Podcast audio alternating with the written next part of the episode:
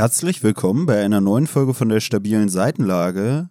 Heute mit einer Folge zu Ein Tag im Leben des Ivan Denisowitsch von Alexander Solzhenitsyn. Ich bin der Tobi und werde am Ende des heutigen Tages einem Tag im Leben des Ivan Denisowitsch einen ganzen Tag in meinem Leben gewidmet haben. Ich bin Pelle und das Lesen dieses Buches ging mir leicht von der Hand wie Löcher buddeln im sibirischen Permafrostboden. Okay. Ich hatte noch überlegt, ob ich meine, meine Catchphrase noch ausbaue, weil ich dachte, ach, vielleicht ist es ein bisschen kurz. Oder kann man da viel zu sagen noch? Wozu jetzt? Ja, weiß ich nicht, mit dem leicht von der Hand. War das so ironisch gemeint oder? Naja, also ich habe ja noch keine, keine Löcher gebuddelt im sibirischen Permafrostboden, aber ich denke, es ist eher beschwerlich und wenig erbauend und so war das Buch auch, finde ich. Ja, wie gesagt, also ich wusste auch nicht. Also ich habe unfreiwillig dem Buch heute meinen ganzen Tag gewidmet. Äh, ich habe mich dann auch gefragt, als ich mir meine Catchphrase überlegt habe, ob es einfach mit meinem Lesetempo zusammenhing. Möglicherweise. Weil mein das, Vorsatz ja. war eigentlich, okay, du stehst heute auf, machst die letzten 120 Seiten in vier Stunden durch und dann äh, wartest du schon mit dem Kaffee in der Hand, wenn Pelle rumkommt, um noch die letzten 20 Seiten zu lesen. Und irgendwie bin ich jetzt, weiß ich gar nicht, um 22 Uhr fertig gewesen mit Lesen. Jetzt machen wir die Folgenaufnahme und dann ist der Tag auch schon wieder rum. So schnell kann ein Tag vergehen. Ja. Aber zum Glück äh, liegen hier ja nicht 3653 Tage dieser Lektüre noch vor uns. Das ist ja das einzig Beruhigende daran.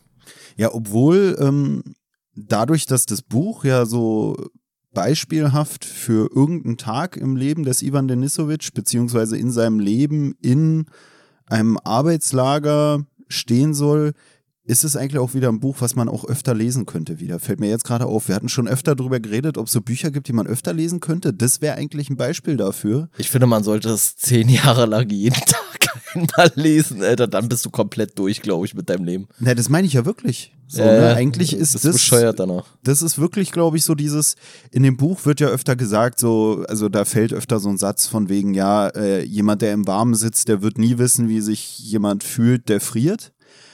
Und eigentlich wäre das, das, wie man diesem Gefühl vielleicht am ehesten nahe kommen kann, weil ich meine, der hat ja auch scheinbar einen Literatur-Nobelpreis für dieses Buch bekommen oder ist generell Literatur-Nobelpreisträger, der Alexander Solzhenitsyn, weshalb ich denke, er wird das Leben ja hier gut auf Papier gebannt haben, was wiederum heißen müsste, wenn wir dadurch einen authentischen Eindruck von dem Leben kriegen können und das der Alltag ist, der hier geschildert wird, können wir dadurch, dass wir das Buch alltäglich lesen, vielleicht dem Leben dieses Typen nachempfinden. Und ich muss ja auch sagen, wenn ich jeden Tag dieses Buch lesen müsste, dann wäre ich ja jeden Tag vom Aufstehen bis zum Einschlafen mit dem Lesen dieses Buches beschäftigt und hätte deswegen wahrscheinlich sogar Hunger? Ja, den, ne, ja, Hunger. ich würde es authentisch nachleben. Ich habe ja heute sogar gegessen. Ich habe sogar einen Kaffee getrunken, so wie es hier in dem Buch auch dargestellt wird, dass sie halt halt alltäglich ein dann bisschen auch naschen und ein bisschen, ihre Essenspause Ja, machen. ja. Naja, und bei mir ist es halt dann so gewesen, dann schaufelst du dir schnell einen Shawarma-Teller rein, dann musst du wieder lesen. Dann läufst du mit dem Buch und deinem Shawarma-Teller in der Hand irgendwie durch Berlin.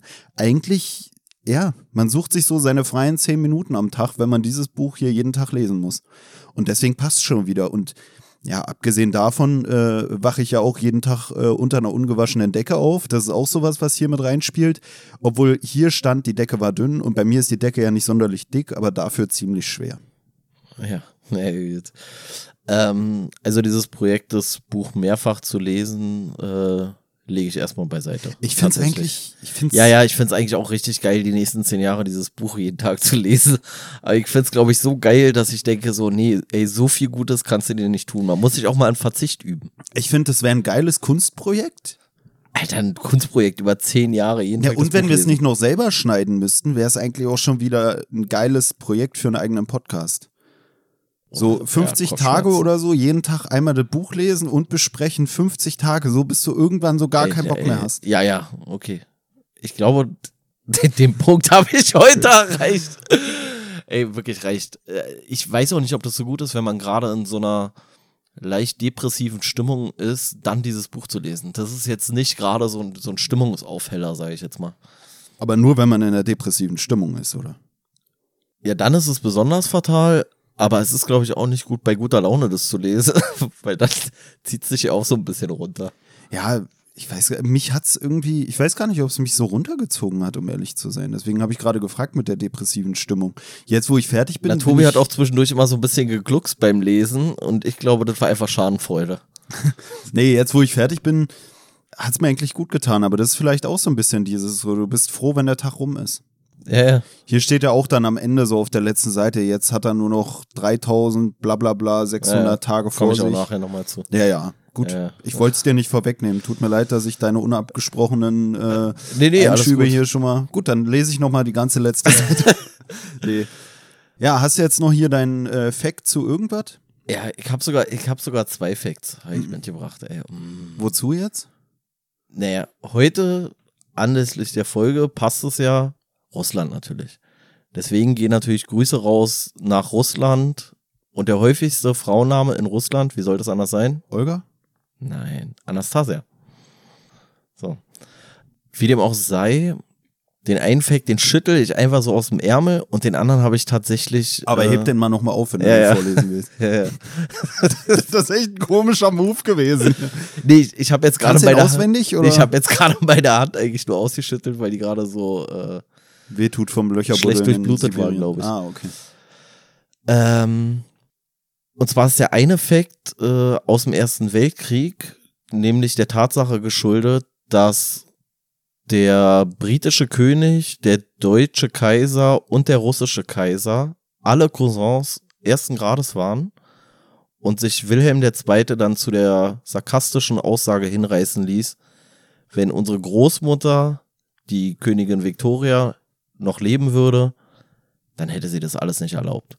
Und das ist ein bisschen ärgerlich rückblickend gewesen, dass Königin Victoria noch nicht äh, oder da schon äh, von uns gegangen ist zu dem Zeitpunkt, weil das hätte uns viel erspart. Wenn das so einfach gewesen wäre, jetzt auch irgendwie crazy. Also man weiß es ja so, dass gerade so deutsche Königshäuser sehr ähm, verzweigt äh, sich in anderen Königshäusern Europas wiederfinden. Aber ich finde es irgendwie crazy, oder so? Also, dass du so mit deinen Cousins so, ist da irgendwas schiefgelaufen? Also, Wie also streitet man sich denn mit seinen Cousins so? Also, naja, aber wie wie soll es dazu kommen? ja, aber, Äh, aber äh, was ist da passiert so? Weißt du, hat man sich so am, am Mittagstisch irgendwann so bei so einem Geburtstag, wie wir den ja auch häufig feiern, so gestritten und dann war man halt dummerweise irgendwie Staatsoberhaupt und dann hat man gesagt, ey, lass mal jetzt Krieg machen und so. Also ist doch auch crazy, so dass du Krieg eigentlich, also so stellvertretend jagst du Millionen von Menschen in den Tod so und könntest auch einfach Ja. anrufen und könntest sagen, so Dicker, lass mal nicht machen. Hä, ich glaube, das Problem ist halt einfach, wenn du viele Mittel hast, dann nutzt du sie auch, oder? Also kann die sein, Frage ey. ist, wie viele Familienstreitigkeiten von uns wären schon im Dritten Weltkrieg geendet, wenn man denn auch irgendwie eine Atombombe in der Hosentasche gehabt hätte oder immerhin den Knopf.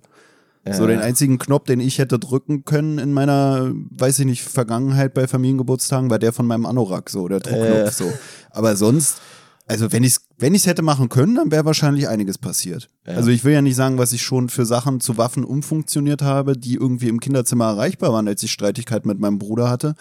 Aber mit der richtigen Waffe wäre es wahrscheinlich, ich weiß gar nicht, dann wäre es wahrscheinlich, dann könnte ich wahrscheinlich noch mehr Parallelen ziehen zum Leben vom Ivan Denisowitsch. Ja. Dann wäre ich nämlich wahrscheinlich irgendwie im Jugendknast gelandet. Oder? Und der andere. Außerdem muss ich noch sagen, dass es so gekommen ist, wie es damals kam, hat uns ja heute auch verholfen dazu, dass du den ersten guten Fun Fact gebracht hast. Und es ist ja ein Fun Fact zu Russland und deswegen ist er ja allein schon auf Grundlage dessen, dass es Fun Fact heißt, ist ja schon was Gutes. ja, halt Digga, wir wären aufgeschmissen gewesen, wenn es nicht passiert wäre. Außerdem wären wir heute nicht hier. Ja. Was auch wieder ein bisschen gut gewesen wäre.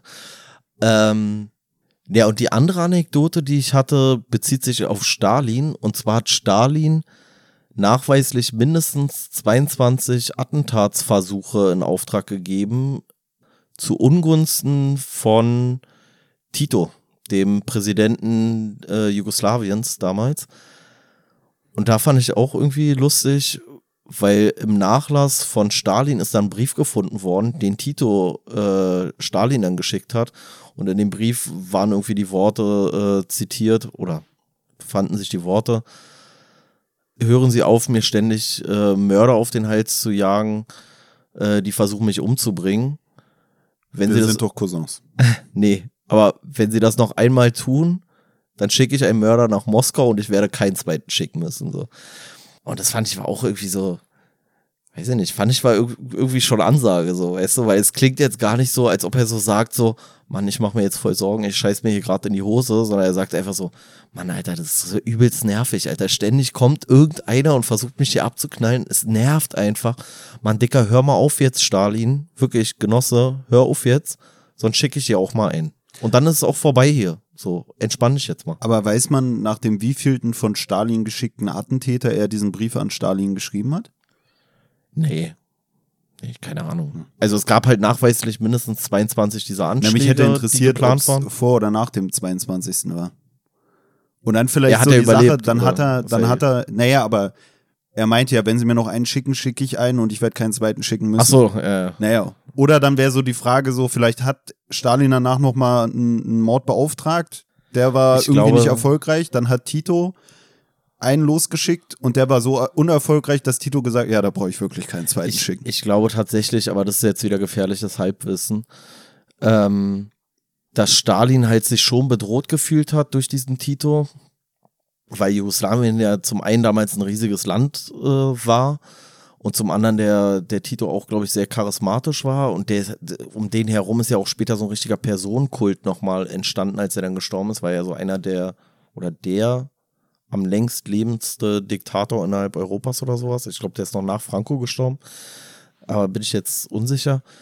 Und ich glaube tatsächlich, dass, ob jetzt durch den Brief oder durch irgendwas anderes, weiß ich jetzt nicht genau. Aber ich glaube tatsächlich, dass Stalin irgendwann das so ein bisschen aufgegeben hat. Weil du das gerade meintest mit dem Personenkult.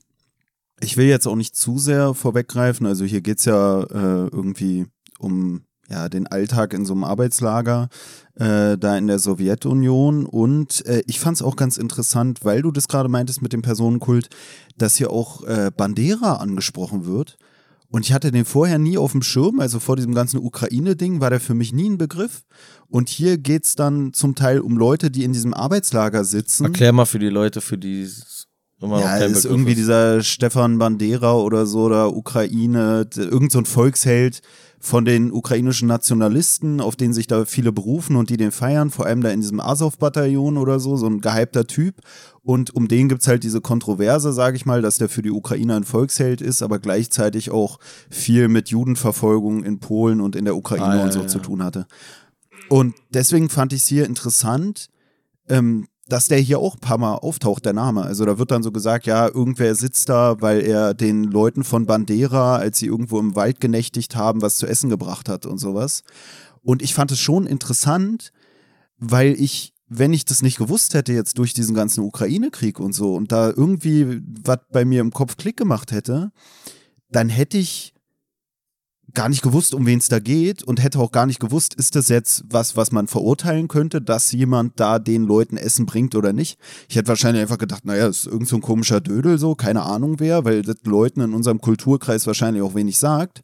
Aber dadurch, dass man dann so ein bisschen den Hintergrund weiß jetzt, mit diesem ganzen, ja, Judenverfolgungsding und so und dass er auch mit Nazis wohl kooperiert hat, ähm, erweckt es dann doch ein bisschen einen anderen Eindruck dann von den Häftlingen, die irgendwie mit dem kooperiert haben, sage ich mal. Wobei man hier auch sagen muss, dass einer der Fälle, der geschildert wird, der aufgrund von Kooperation mit diesen Bandera-Leuten da in diesem Arbeitslager ist, ist ein 16-jähriger Junge, der halt, wie gesagt, irgendwie in der Nacht da den kampierenden Bandera-Leuten irgendwie Essen und Trinken gebracht hat.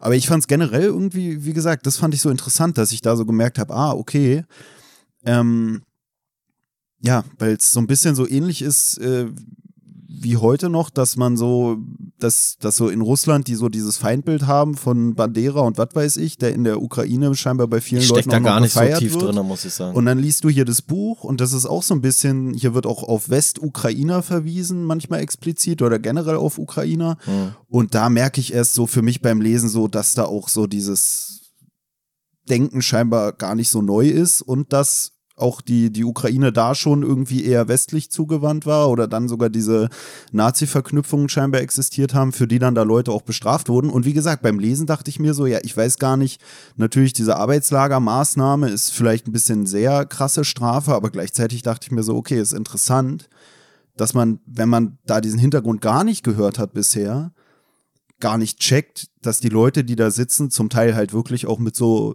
was weiß ich, Judenmördern kooperiert haben, was einem sonst gar nicht aufgefallen wäre, weißt du? Also man Ja. denkt so, die sitzen da alle unschuldig oder so, so kommt es einem vor. Also es wird ja auch auf so einen Paragraph 58 verwiesen und so, der viele Leute damals irgendwie ins Arbeitslager gebracht hat.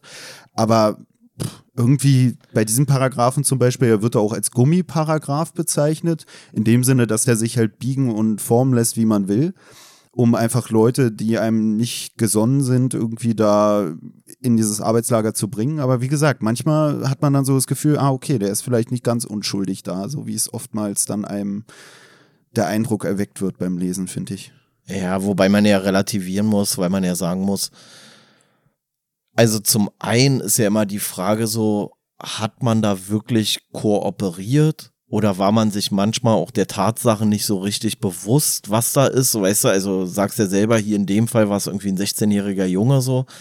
Da muss man sagen, so was hat man selber mit 16 gehabt. Vielleicht hatte der auch einfach keinen Durchblick. Vielleicht hat er gedacht, da sind irgendwelche, denen geht's gerade schlecht, ich gebe denen jetzt Essen. Dann weiß man nicht, was stimmt tatsächlich. Dann habe ich auch später noch eine Stelle dazu, hier aus dem Buch, die ich dann vorlesen würde. Also was stimmt tatsächlich, was ist wirklich so geschehen und was ist denen vorgeworfen worden, ohne jetzt stichhaltige Beweise oder sowas. So, weißt du, also das spielt ja auch eine Rolle, dass man so sagt, so, ja, okay, der sitzt dafür, der sitzt dafür, aber ob er das jetzt wirklich begangen hat oder so, ist ja teilweise fraglich. Also das fand ich war ja generell so in dem Buch so ein, so ein Thema, so auch, dass es häufig gar nicht so stark thematisiert war, fand ich. Sondern es war halt einfach so, ja, ey, du bist halt im Arbeitslager. Du bist jetzt halt im Gulag und ist eigentlich auch egal wofür, weil du musst jetzt hier deine Zeit absitzen und ob da jetzt was dran ist oder nicht und ist ja alles so ein bisschen fragwürdig, wie gesagt. Achso, und zu diesem äh, Paragraph 58 kann man noch sagen, also auch zum Autor selbst, dass der selbst auch wegen dieses Paragraphen oder wegen eines Verstoßes gegen eben diesen Paragraphen ähm, auch acht Jahre ähm, in so einer Arbeitslagerhaft war. Gulag. Und, ja, ja, und darauf auch seine Erfahrungen halt äh, beruhen, die er hier in diesem Buch schildert. Ja. Soll ich es erstmal so ein bisschen zusammenfassen nochmal trotzdem? Ja, ja, fass Also- mal zusammen. Ich habe mir gedacht, so ich mache es diesmal ein bisschen anders, weil die Zusammenfassung ist ja eigentlich wirklich äh, übersichtlich, weil wie Tobi auch schon zu Beginn gesagt hat oder wie der Titel ja auch schon vermuten lässt, ähm, ist das Buch im Prinzip ein Tag im Leben von diesem Ivan Denisovic und schildert keinen besonders spektakulären Tag, sondern eigentlich einen Tag, wie er dort immer wieder aufgetreten ist. Also es ist jetzt nicht so ein besonderer, der sich ihm ins Gedächtnis gebrannt hat, sondern eigentlich mehr oder weniger ein Tag wie jeder andere. Und ich würde tatsächlich mit dem, äh, mit dem ersten Satz mal anfangen, dann ein bisschen was ähm, über den Tagesablauf erzählen und dann mit dem, mit dem Schlusssatz des Buches äh, die Zusammenfassung beenden. Und das Buch beginnt mit dem folgenden Satz. Um 5 Uhr morgens erscholl wie immer der Weckruf. Ein Schlag mit dem Hammer auf eine Eisenschiene an der Stabsbaracke. Schwach drang der unterbrochene Ton durch die zwei Dinger dick gefrorenen Scheiben und verstummte bald wieder. Es war kalt und dem Posten verging die Lust am langen Schlagen. Und damit beginnt hier der Tag von diesem äh, Ivan Denisovic. Und dann wird halt beschrieben, der wacht auf morgens, ist so, fühlt sich eigentlich so ein bisschen kränklich, versucht sich ja auch krank zu schreiben, es funktioniert aber nicht, weil das alles auch so ein bisschen so eine Mauschelei ist, dürfen am Tag auch nur so und so viele Leute krank sein. Aber es geht ihm auf jeden Fall nicht so gut. Ähm, was mit den diversen Entbehrungen innerhalb dieses Gulags zusammenhängt, also ein großer Bestandteil oder ein großes Thema in diesem Buch ist halt vor allem so dieses äh, Hungern oder Mangelernährung und vor allem auch die Kälte, also spielt hier in Sibirien und dementsprechend ist es halt hier im Winter äh, wahnsinnig kalt, also hier fallen auch mehrfach äh, Temperaturen von äh, minus 27, minus 30 etc. Grad. Ja, und eigentlich ist der Tag immer davon geprägt, oder dieser Tag vor allem auch exemplarisch davon geprägt, dass er halt versucht, oder wie alle anderen Häftlinge auch, versucht, den Tag sich noch so erträglich wie möglich zu gestalten, in- indem er halt guckt, dass er irgendwie ein gutes Stück von der Suppe abbekommt, in dem Sinne, dass da ein bisschen mehr Einlage vielleicht drinne ist, dass er vielleicht ein, sich noch ein bisschen, bisschen größeres Stück Brot irgendwie zuschustern kann, dass er die Arbeit, die er verrichten muss, nicht unbedingt die allerschwerste ist, dass er eine Möglichkeit hat, sich zwischendurch mal aufzuwärmen. Also es ist, ist eigentlich den ganzen Tag davon getrieben, irgendwie die Arbeit so wenig belastend wie nötig zu gestalten und so gut wie möglich an Essen zu kommen. Und dafür findet er dann halt diverse kleinere Kniffe, also dass er sich irgendwie schneller irgendwo anstellt, dass er anderen irgendwas hilft, damit er vielleicht noch eine Zigarette bekommt oder noch ein bisschen was von deren essen etc. Und das ist da, davon ist so der Lageralltag geprägt. Hier wird auch viel beschrieben, dann wie die Häftlinge untereinander agieren. Gibt auch so verschiedene Stereotypen aus der ganzen Sowjetunion, kann man sagen, wenn die Leute da zusammengetragen und zusammengeführt in diesem, in diesem Gulag, um dann da halt irgendwelche Arbeiten zu verrichten. Man kann halt dazu noch sagen, dass es in der Sowjetunion auch ein äh, wesentlicher Wirtschaftsfaktor war. Also, dass bestimmte Sachen, zum Beispiel, weiß ich nicht, 100% des Diamantenabbaus, äh, wenn man das so sagen kann, ähm, war beispielsweise über diese Gulag-Arbeiter gewährleistet und auch so mit anderen Bodenschätzen äh, verhält es sich halt ähnlich, so dass es halt auch einfach ein Wirtschaftsfaktor war. Ja, und am Ende des Buches resümiert er diesen einen Tag, der stellvertretend für seine anderen steht. Und dann wird hier geschrieben, Schuchow schlief ein, restlos zufrieden. Der Tag war für ihn heute sehr erfolgreich verlaufen. Er war dem Arrest entgangen, seine Brigade hatte nicht zur Sozkolonie gemusst, mittags hatte er sich ein Extrabrei organisiert, das Mauern war ihm von der Hand gegangen, beim Filzen hatten sie ihn nicht mit dem Sägeblatt erwischt, er hatte sich beim Cäsar etwas verdient und Tabak gekauft. Er war nicht krank geworden, hatte sich wieder erholt. Der Tag war vergangen, durch nichts getrübt, nahezu glücklich. Solcher Tage waren es in seiner Haftzeit vom Wecken bis zum Zapfenstreich 3653. Drei Tage zusätzlich, wegen der Schaltjahre. Ja, und so endet dann halt das Buch. Also es ist eigentlich für ihn sogar einer der besseren Tage gewesen, kann man sagen. Und äh, ja, das Buch ist sehr stark wiederholend, weil es ist eigentlich alles bestimmt davon, irgendwie sich warm zu halten, irgendwie mit dem Essen, mit dem wenigen Essen einigermaßen über die Runden zu kommen. Und dementsprechend deprimierend ist es, finde ich, auch teilweise äh, zu lesen. Ja, ich finde, das ganze Buch ist auch ähm, weiß ich gar nicht, mit so Weisheiten oder Erkenntnissen gespickt, die man so wahrscheinlich hat, wenn man da so lange in so einer Haft ist. Also ich finde allein immer die Vorstellung so krass, dass du, also ja, man denkt so, hä, zehn Jahre oder so, jeden Tag einfach weiß, das Gleiche ich, und. Da weißt du, was ich dabei gedacht habe, was ich krass finde? Dass wenn du zehn Jahre machst du jeden Tag das Gleiche. So, die Tage vergehen ja irgendwie wahrscheinlich gar nicht so richtig. Aber wenn du dann nach zehn Jahren rauskommst erscheint es dir wahrscheinlich verhältnismäßig kurz, weil das so eintönig ist. Also ein ereignisreiches Leben wirkt ja, während du es durchlebst, relativ kurz, weil ja ständig was Neues kommt. Neuer Eindruck, neue Einflüsse und oh krass, schon wieder jetzt hier ist das passiert, gestern war das, morgen mache ich das und so, bin auf Reisen, was auch immer. Und wenn du zurückblickst, kommt es dir aber lang vor. Und ich habe gedacht, ob das bei so einer Gefängnisstrafe eigentlich fast umgekehrt ist. Dass der Tag selber so trist ist, dass er eigentlich fast nicht vergeht. Obwohl du ja arbeiten musst und so und irgendwie über die Runden kommen. Und dass du aber der Retrospektive denkst, boah krass, das waren jetzt so zehn Jahre, weil ein Tag fühlt sich ja an wie jeder andere. Und damit verschwimmt es, glaube ich, so das Zeitgefühl komplett komisch, rückblickend. Na, das ist auch sowas, was ich mir gedacht habe, auch generell in Bezug auf das Schreiben von solchen Geschichten, also generell so Sachen, die so in so einem Tagebuchstil geschrieben sind, sind, glaube ich, ja immer gespickt auch mit ziemlich vielen besonderen Ereignissen im Verlauf dieser Tage oder so, die man da in irgendeiner Situation durchlebt hat. Also wenn wir jetzt ein Buch lesen, wo es um irgendwie jemanden geht, der in der Videothek arbeitet und da Filme verleiht, dann wird im Buch irgendwie geschildert, wie da drei Tage ablaufen und in diesen drei Tagen, die in dem Buch geschildert werden, sind wahrscheinlich die größten oder die krassesten zehn Ereignisse, die man in seinem Alltag als Videothekenmitarbeiter erlebt hat. Und so ähnlich denke ich mir das dann auch fast hier, dass man sagen könnte, es ist ein Tag im Leben des Ivan Denisovic, weil im Nachhinein alle Tage so gleich waren, dass es nur noch ein paar Tage gibt mit besonderen Ereignissen, an die man sich erinnert und die werden dann vielleicht auch aufgegriffen oder ein paar dieser besonderen Sachen. Also wenn hier geschildert wird, dass da irgendwer abgehauen ist, als man sich zurück ins Lager äh, machen musste, also als die Arbeit dann beendet war und man zum Abendessen oder so oder zur Nachtruhe zurück sollte ins Lager, dass dann da irgendwer fehlt, der dann irgendwo eingepennt war, dass das wahrscheinlich gar nicht was Alltägliches war und so wird es ja hier auch am Ende nochmal zusammengefasst, wie du meintest eigentlich, dass es sich sich sogar fast dann anhört, als wäre es sogar einer der besseren Tage in seinem Leben gewesen, aber wahrscheinlich auch nur, weil die anderen Tage alle so gleich waren und so trist, dass man die alle schon wieder vergisst und deswegen dann doch ein paar besonderere Ereignisse in dieser Schilderung eines Tages dann wieder auftauchen, obwohl der Tag eigentlich ein Tag, ein alltäglicher Tag aus dem Leben sein soll.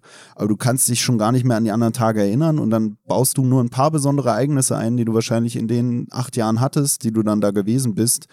Und dann ist der Tag auf einmal doch ein bisschen bunter, auch wenn er immer noch jetzt nicht mega ja, spannend, obwohl ist schon relativ spannend, manche Schilderungen, aber ist jetzt auch nicht, boah, das war der krasseste Tag, den man in seinem Leben hätte haben können.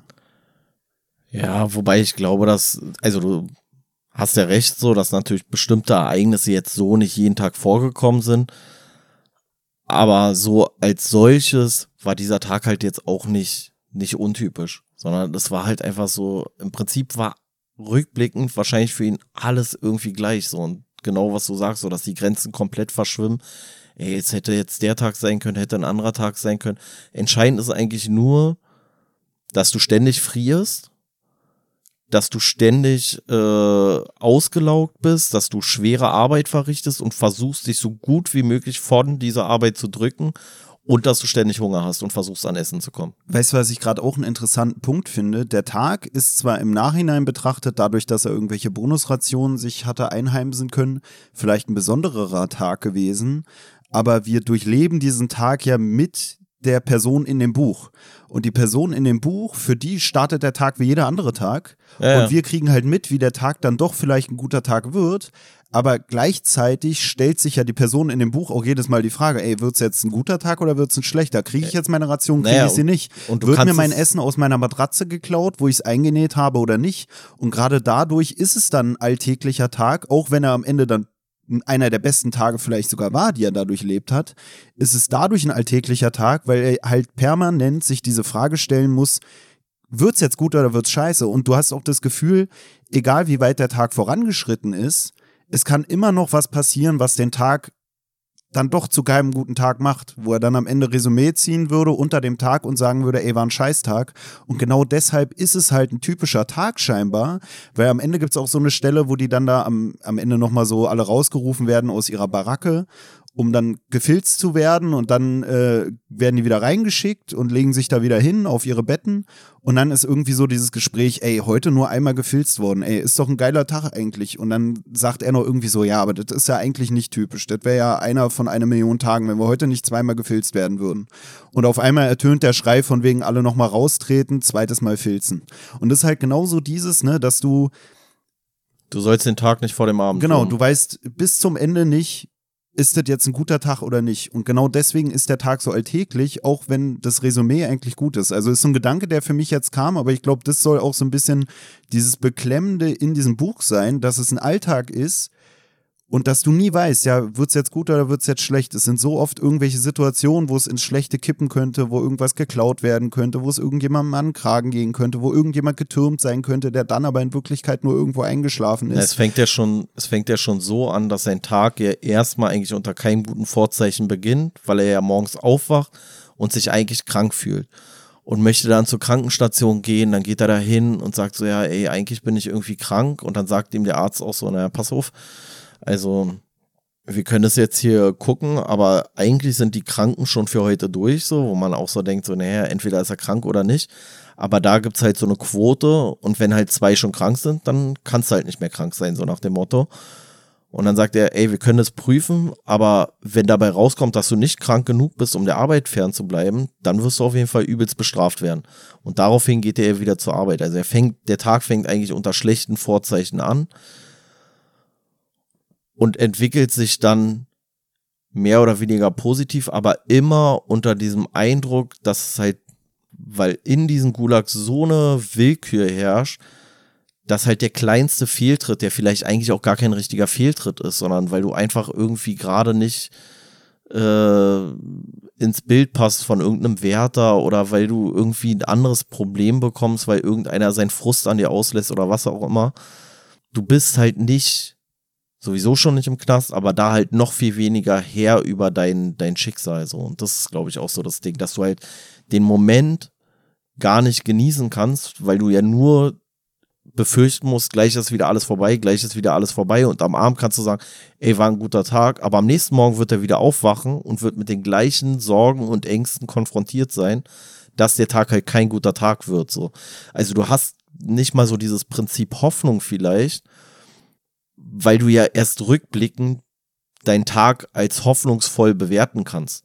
Aber am nächsten Tag kann schon wieder alles ganz anders sein und dann kriegst du kein Essen, wirst vielleicht bei irgendeinem Fehler erwischt, kriegst irgendwie eine unzumutbare Arbeit eigentlich, bei der du irgendwie schwer krank wirst, wirst in Arrest geschickt, was weiß ich was so. Ja, und dein eigenes Schicksal ist auch immer stark von dem der anderen abhängig. Also zum einen halt dadurch, dass wenn schon zwei Leute krank sind, dann darfst du dich nicht mehr krank melden.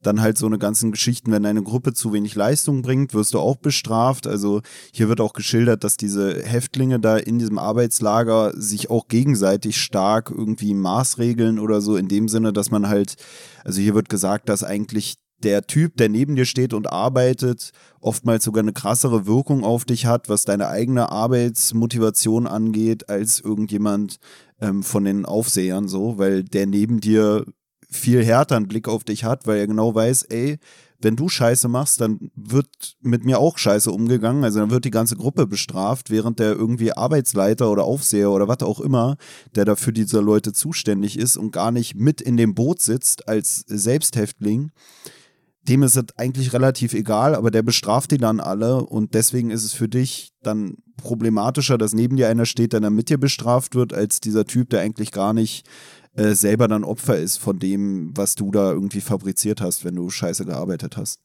Na, auch dieses Denunzieren, was da ja auch irgendwie so ein bisschen thematisiert wird. Also, dass da halt Leute sich einen Vorteil von versprechen, wenn sie andere anscheißen. Also wenn sie sagen, ey, der hat hier aber was zu essen geklaut oder der hat hier ein Messer versteckt oder der hat hier da einen Fehler gemacht oder sonst irgendwas, dass die hoffen, dass sie dadurch eine bessere Position bekommen. Also kann zum Beispiel auch nur eine berufliche Tätigkeit sein. Also es gibt halt auch in diesem Lager Tätigkeiten, wo man sagt, ey, das sind die besseren Tätigkeiten. Beispielsweise jetzt sagt man ja auch heute noch im Knast, ist so die Küche so ein, so ein Ort so, weil die Arbeit ist nicht so schwer häufig wie andere Arbeit, gerade da in dem Gulag natürlich nicht. Zum anderen ist es warm, was auch immer so ein entscheidender Faktor ist für die Häftlinge. Und zusätzlich hast du halt den Zugang zu Nahrung und kannst dir halt die bessere Portion vielleicht äh, irgendwie verschaffen oder kannst ein bisschen was abzweigen, kannst ein bisschen mehr Brot essen als die anderen. Ähm, und deswegen ist es halt auch, dass die Position, die dann Häftlinge einnehmen, wie zum Beispiel auch der, der Lagerarzt ist auch ein Häftling, die muss man halt auch gewissenhaft erfüllen und vielleicht auch manchmal schon fast zu gewissenhaft, damit einem diese Arbeit nicht wieder weggenommen wird, weil das halt das eigene Schicksal äh, nachhaltig beeinträchtigen kann. Ja, ich fand auch bezüglich dieser Küchenschilderung, also was da so abgeht in diesem Esssaal, fand ich auch interessant wie dann da geschildert wird, wie er darauf achtet, wie der Koch irgendwie die Suppe aus dem Kessel sch äh, sch äh, schöpft für ihn. Also, dass das auch schon wieder so ein Moment ist, wo man so, ey, entweder kriege ich jetzt irgendwas, was nur ganz oben vom Rand geschöpft ist, oder er geht richtig schön in den äh, Kesselboden und hebt mir da die schweren Stücke hoch und sowas. Und auch ähm, wird ja auch geschildert, dass die ja eigentlich immer so klar zugewiesene Rationen haben von einer bestimmten Grammzahl, aber dass die ja auch selber immer keine Waage haben und das dann auch viel auch von der Sympathie abhängt, die man irgendwie gegenüber dem Küchenchef oder so genießt, was man dann da zugesteckt bekommt an Brot. Und ähm, was hier auch ein schöner Satz ist, der äh, gegen Mitte des Buches fällt und den ich damit so in Verbindung gebracht hatte, weil da sagt er so, Brot wächst nur dort, wo es geschnitten wird. Und das beschreibt das, finde ich, ganz cool, so dieses, jeder kriegt 200 Gramm Brot wächst nur dort, wo es geschnitten wird, weil da, wo das Brot geschnitten wird, wird aus der 200 Gramm Scheibe auf einmal eine 250 Gramm Scheibe. Und das fand ja. ich war so, ein, war so ein geiles Bild dafür. So, eigentlich kriegen alle das Gleiche, aber irgendwie wächst das Brot oft da, wo es geschnitten wird. Und auch eine andere Sache, die ich hier interessant fand, war, dass hier so dargestellt wurde, dass es auch eine Zeit gab, wo die irgendwie ihr Brot so in so einen Koffer machen mussten oder so, damit das dann damit transportiert werden konnte, so für die ganze Gruppe, damit keiner damit türmen konnte oder irgendwie sowas. Und da sagt er auch so, ja, wenn dann das ganze Brot da in, dem, in der Kiste lag, musste man es eigentlich so anbeißen, dass man es wiedererkennen konnte, weil sobald die Kiste wieder geöffnet wurde, hat sich jeder einfach das Brot rausgenommen, was er am besten fand scheinbar. Ja, und du hast immer nicht mehr dein Brot bekommen. Und das ist halt auch so diese, ja, Futterneid-Thematik und so. Und auch sowas, und da musste ich so ein bisschen Parallelen auch manchmal zum eigenen Alltag ziehen. Auch so diese Sachen, weißt du, weil ich kenne es oft, wenn man irgendwie einkaufen geht, dann sucht man sich so richtig schöne Sachen raus oder so. Weißt du, ich kenne es halt, wenn ich mit meinem Bruder einkaufen gehe. Ich suche mir so den besten Paprika raus. Mein Bruder packt auch Paprika in den Einkaufswagen. Dann kommen wir bei der Kasse an. Am Ende, er schmeißt einfach den einen Paprika dahin, den anderen dahin. Und du suchst dir extra vorher den schönsten aus und dein Gegenüber achtet gar nicht drauf, schmeißt einfach irgendeinen Scheiß in den Einkaufswagen und dann kriegst du den Gammelpaprika. Ja, also das ist halt sowieso was, was in dem Buch schon krass beschrieben ist und was man, glaube ich, auch in dem Maße nur beschreiben kann, wenn man selber erlebt hat, so, also diese Eindrücke selber gesammelt hat, auch was du hier meintest mit dieser, mit diesem, äh, mit diesem Topf und so, dass er hofft, so, dass dann von unten geschöpft wird und wo noch Schweres ist, also mehr Einlage ist.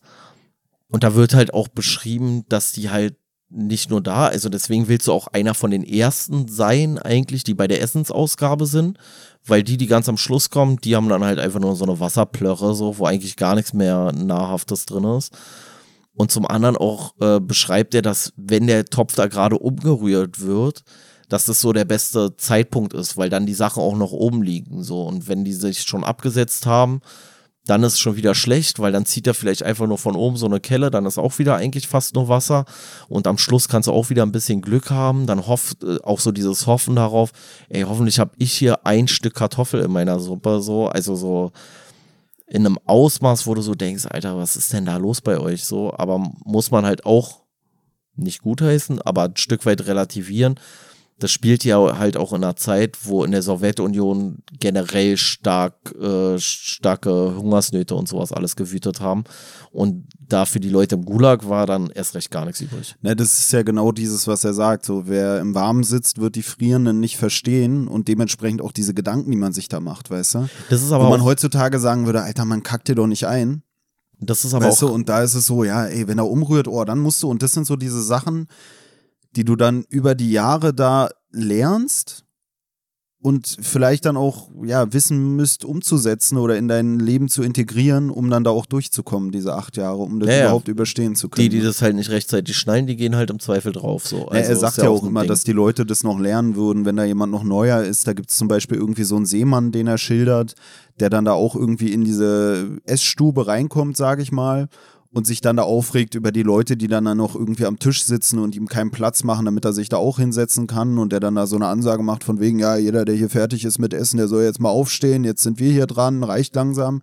Und dass der sich dann da hinsetzt und als dieser Seemann dann selber mit Essen fertig ist, dass er dann da genauso schwermütig irgendwie am Tisch sitzt. Und da wird hier gesagt, aus der Sicht des Haupt, der Hauptperson hier, dieses Ivan Denisovic, dass ähm, genau diese Einstellung, die der Seemann dann da bei seinem schwermütigen Sitzen am Tisch an den Tag legt, ihn wahrscheinlich dann durch dieses Leben da im Lager bringen wird. In dem Sinne, dass er halt nicht sich bei jeder Scheiße aufregt, sondern die Sachen dann auch einfach hinnimmt und dann auch irgendwie Gelassenheit äh, erfährt. Und ich glaube, das ist auch so ein bisschen so ein Ding, ähm, was ja auch bei dieser Suppe ist. Man macht sich so Gedanken drum, oh, schöpft er jetzt von oben oder von unten oder vom Rand oder hm. Und wenn es dann passiert ist, dann nimmt man es hin.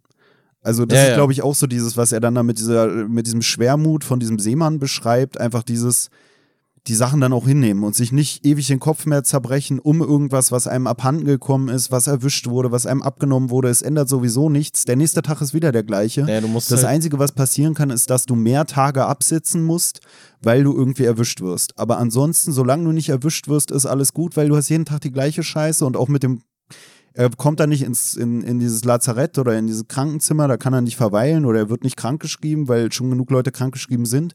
Und danach nimmt es im Buch eigentlich auch kaum noch ein Thema ein. Und er sagt am Ende nur, ja, zum Glück bin ich nicht krank geworden, obwohl ich es am Anfang ja schien, als wäre ich, wär ich krank. Oder vielleicht war es auch so ein bisschen so, oh, ich poker mal, ob ich heute krank geschrieben werde, weil am Ende sagt er ja, zum Glück ist er nicht krank geworden.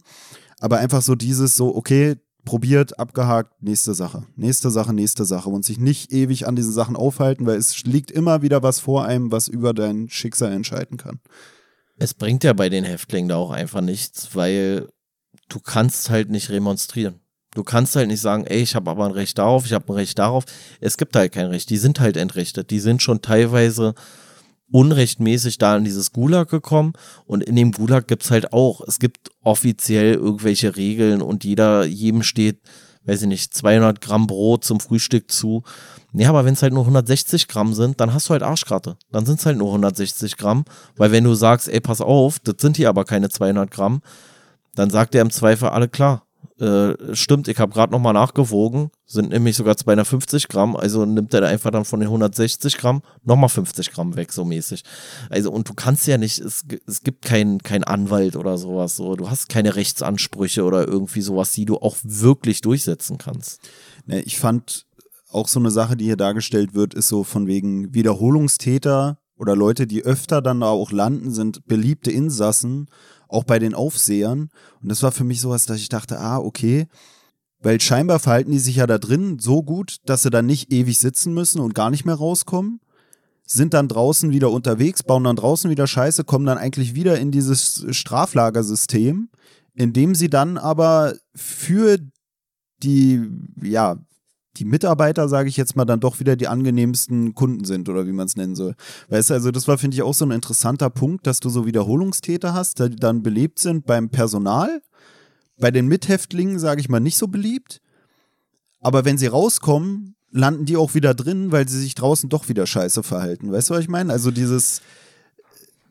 Ja, wobei ich nicht wusste, weil er beschreibt ja hier auch an einer Stelle, beschreibt er ja einen dieser Häftlinge, die irgendwie immer rein, raus, rein, raus aber wo man auch dann so denkt, so, na, verhält er sich jetzt wirklich scheiße oder hat er einfach keine Chance draußen? So, weil hier in dem Buch ähm, wird es ja auch beschrieben oder ist auch generell halt bekannt, dass es häufig so war.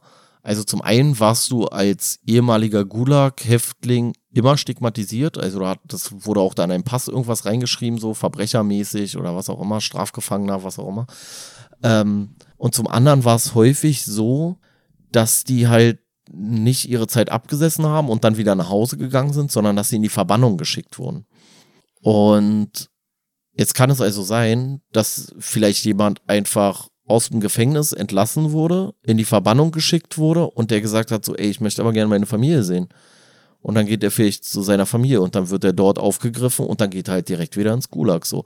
Also deswegen ist es so schwierig, wenn man so sagt, so, ja, die bauen Scheiße, weil 90 Prozent der Sachen, wo man, wo hier gesagt wird, die haben Scheiße gebaut, die gehören ins Gulag, wären bei uns, wo man sagt, so, nee, ist einfach sein Recht, so. Also, weißt du, darf halt einfach. Na, für mich war einfach nur so der Eindruck, dass da dann oft Leute sind, die am ehesten dann auch mit dem Personal, sage ich mal, mit dem Straflagerpersonal kooperieren und dabei dann die anderen Häftlinge verraten und dann, ja, wie du es auch schon gesagt hast, vielleicht auch durch so eine Geschichten, dass sie einfach stigmatisiert sind, wieder da reingeraten. Aber einfach so dieses Ding im, im Straflager ist er den Leuten, die da eingesetzt sind, von der Regierung eigentlich gern gesehen oder lieber gesehen als andere vielleicht. Aber sobald er wieder draußen ist, will man ihn eigentlich auch nicht draußen haben, weil er überall vielleicht so ein bisschen so, weiß ich nicht, verbrannt ist als Person. Ähm, da würde ich auch noch mal eine Stelle zu vorlesen und zwar über einen dieser Häftlinge, der so ein bisschen stellvertretend dafür stehen könnte, für diese Leute, die halt immer wieder ins Gulag einwandern. Und zwar beschreibt er hier so eine Person, die ihm auffällt in diesem S-Raum. Also der Hauptcharakter beschreibt da so eine Person. Und da heißt es, dieser Alte sitze ständig in Lagern und Gefängnissen, hatten sie Schuchow erzählt. Also Schuchow ist dieser Hauptcharakter. Bei keiner Amnestie kommt er frei. Und wenn die ersten zehn Jahre Knast abgelaufen seien, verknacken sie ihn gleich zu den nächsten zehn. Jetzt kann Schucho ihn mal aus der Nähe betrachten. Unter all den gebeugten Häftlingsrücken fällt sein Rücken durch Gradheit auf. Und wie er so am Tisch sitzt, als habe er sich was untergelegt. Auf seinem kahlen Schädel ist längst nicht mehr zu scheren. Die Haare sind ihm alle ausgegangen beim feinen Lagerleben. Die Augen des Alten huschten nicht hin und her, sie starrten blicklos über Schuchhof hinweg. Er isst gemessen seine dünne Suppe mit seinem zerschrammten Holzlöffel und bückt sich dabei nicht tief über den Napf wie die anderen, sondern hebt den Löffel jedes Mal hoch an den Mund. Zähne hat er weder oben noch unten. Statt der Zähne malmen die verknöcherten Kiefer das Brot. Sein Gesicht zeigt die Spuren der Strapazen, aber es ist nicht die verschlissene Visage eines Wracks. Es ist wie aus dunklem Stein gehauen.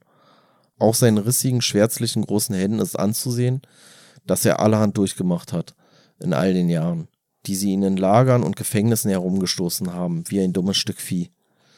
Aber sie haben ihn nicht untergekriegt. Er kapituliert nicht. Er legt seine 300 Gramm Brot nicht wie alle auf den dreckigen, bekleckerten Tisch, sondern auf einen sauberen Lappen. Doch Schuchhof hat keine Zeit, ihn noch länger anzustachen.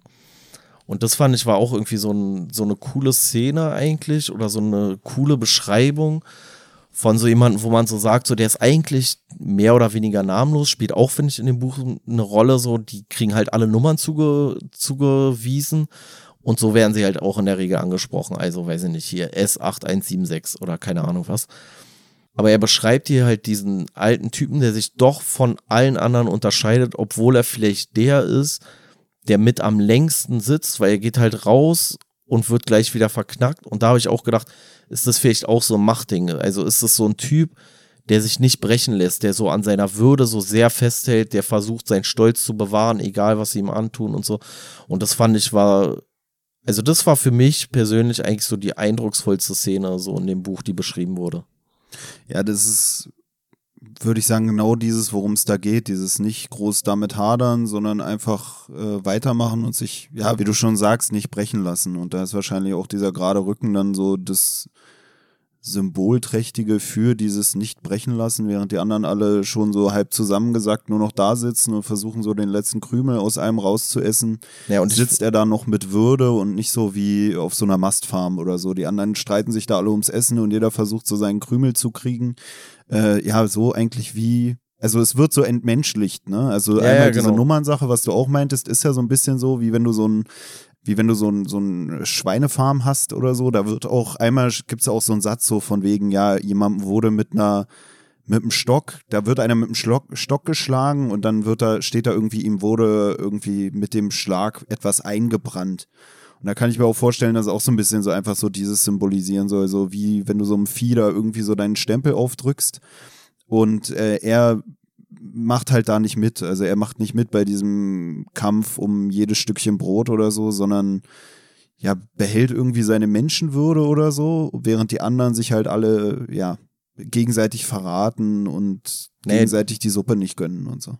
Na, während die meisten eigentlich nur noch um die schiere Existenz kämpfen, indem sie halt sich irgendwie an der Schlange vordrängeln, indem es einfach egal ist, sie schmeißen ihr Brot auf den Tisch, so was sie früher nie gemacht hätten, weil der Tisch halt einfach übelst ekelhaft aussieht und so.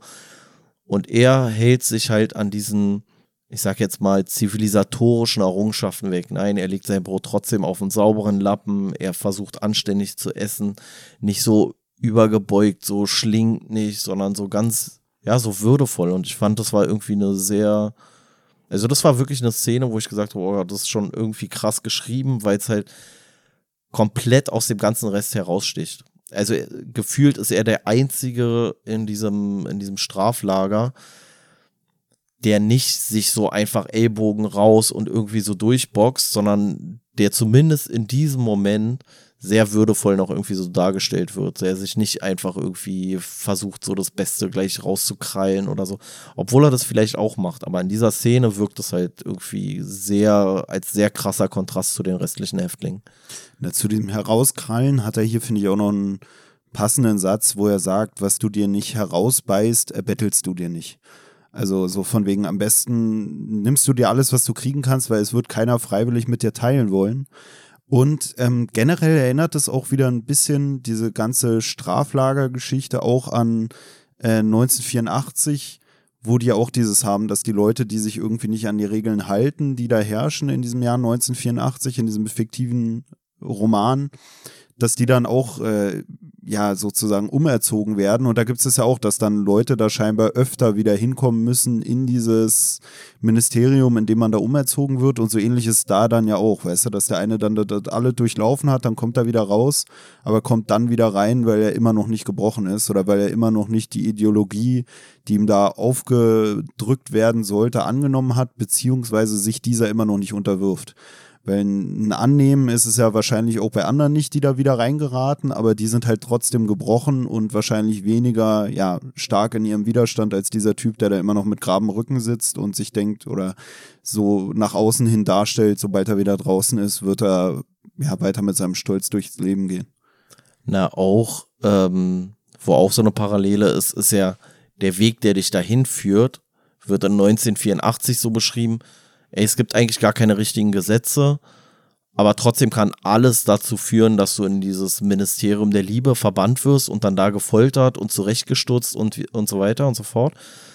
Und so ähnlich ist es ja hier auch mit diesem, was war das, Paragraph 58? Ja. Ja, mit, mit diesem Paragraph 58, wo man halt, den man sich auch hinbiegt, wie man will und wo man eigentlich jeden verknacken kann, wenn man möchte. Reicht, dass irgendeiner jemand anderen beschuldigt. Und ich denke auch, dass ähm, 1984 wird auch sehr stark wahrscheinlich von, von der Sowjetunion und natürlich dann auch sowas wie, wie dem Naziregime und sowas geprägt sein. Und äh, da, das ist halt auch so diese Parallele. Also, du kannst machen, was du willst. Wenn du irgendjemand nicht in den Kram passt, dann kannst du halt da landen. Es reicht, dass sich jemand denunziert. Und das fand ich jetzt auch interessant, weil ich jetzt vor kurzem erst so eine Doku gesehen habe ähm, zu, zu Russland also da war so eine junge Frau, die hat an irgendwelchen Demonstrationen teilgenommen gegen den Krieg, bla, ist auch gar nicht so wichtig jetzt. Aber was halt, oder was ich halt krass fand, war, dass ihr eigener Vater hatte sie dann denunziert, dass sie ähm, an diesen Antikriegsdemonstrationen teilgenommen hat. Und aufgrund dessen ist sie halt erstmal für eine gewisse Zeit zumindest äh, verhört worden, festgenommen worden und äh, inhaftiert worden. Und dann hatte sie irgendwie mit ihrem Vater geredet und der Vater ist wohl auch so ein bisschen, bisschen verwirrt eigentlich auch. Und er hat das noch so gerechtfertigt und meinte so, nee, ist doch meine Pflicht, ist doch meine Pflicht, wenn du hier was gegen den Staat tust, dann muss ich dich denunzieren. Und das ist hier halt ein Thema, dann ist es jetzt in der Gegenwart ein Thema und im fiktiven 1984 ist es halt auch ein Thema, wo die halt unter der Folter dann irgendwelche anderen Leute denunzieren. Hauptsache, sie kommen irgendwie wieder raus aus der Nummer. Na, hier ist eher so ein, würde ich sagen, so ein Widerstand brechen oder so durch diese Umstände, denen man die Leute dann oder ja, denen man die Leute da in diesem Arbeitslager aussetzt.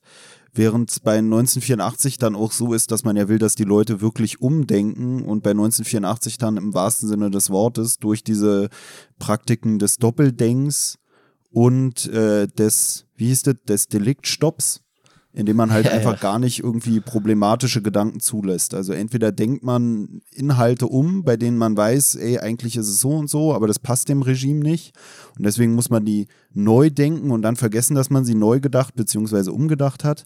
Und das andere, dieses Deliktstopp, ist halt, wenn man irgendwie merkt, man hat, man bemerkt irgendwas in seiner Umgebung, was einem irgendwie aufstößt oder so, dass man diesen Delikt, den man in, in, sich spürt gegenüber des Systems oder so, dass man den direkt äh, abbricht, diese Gedanken.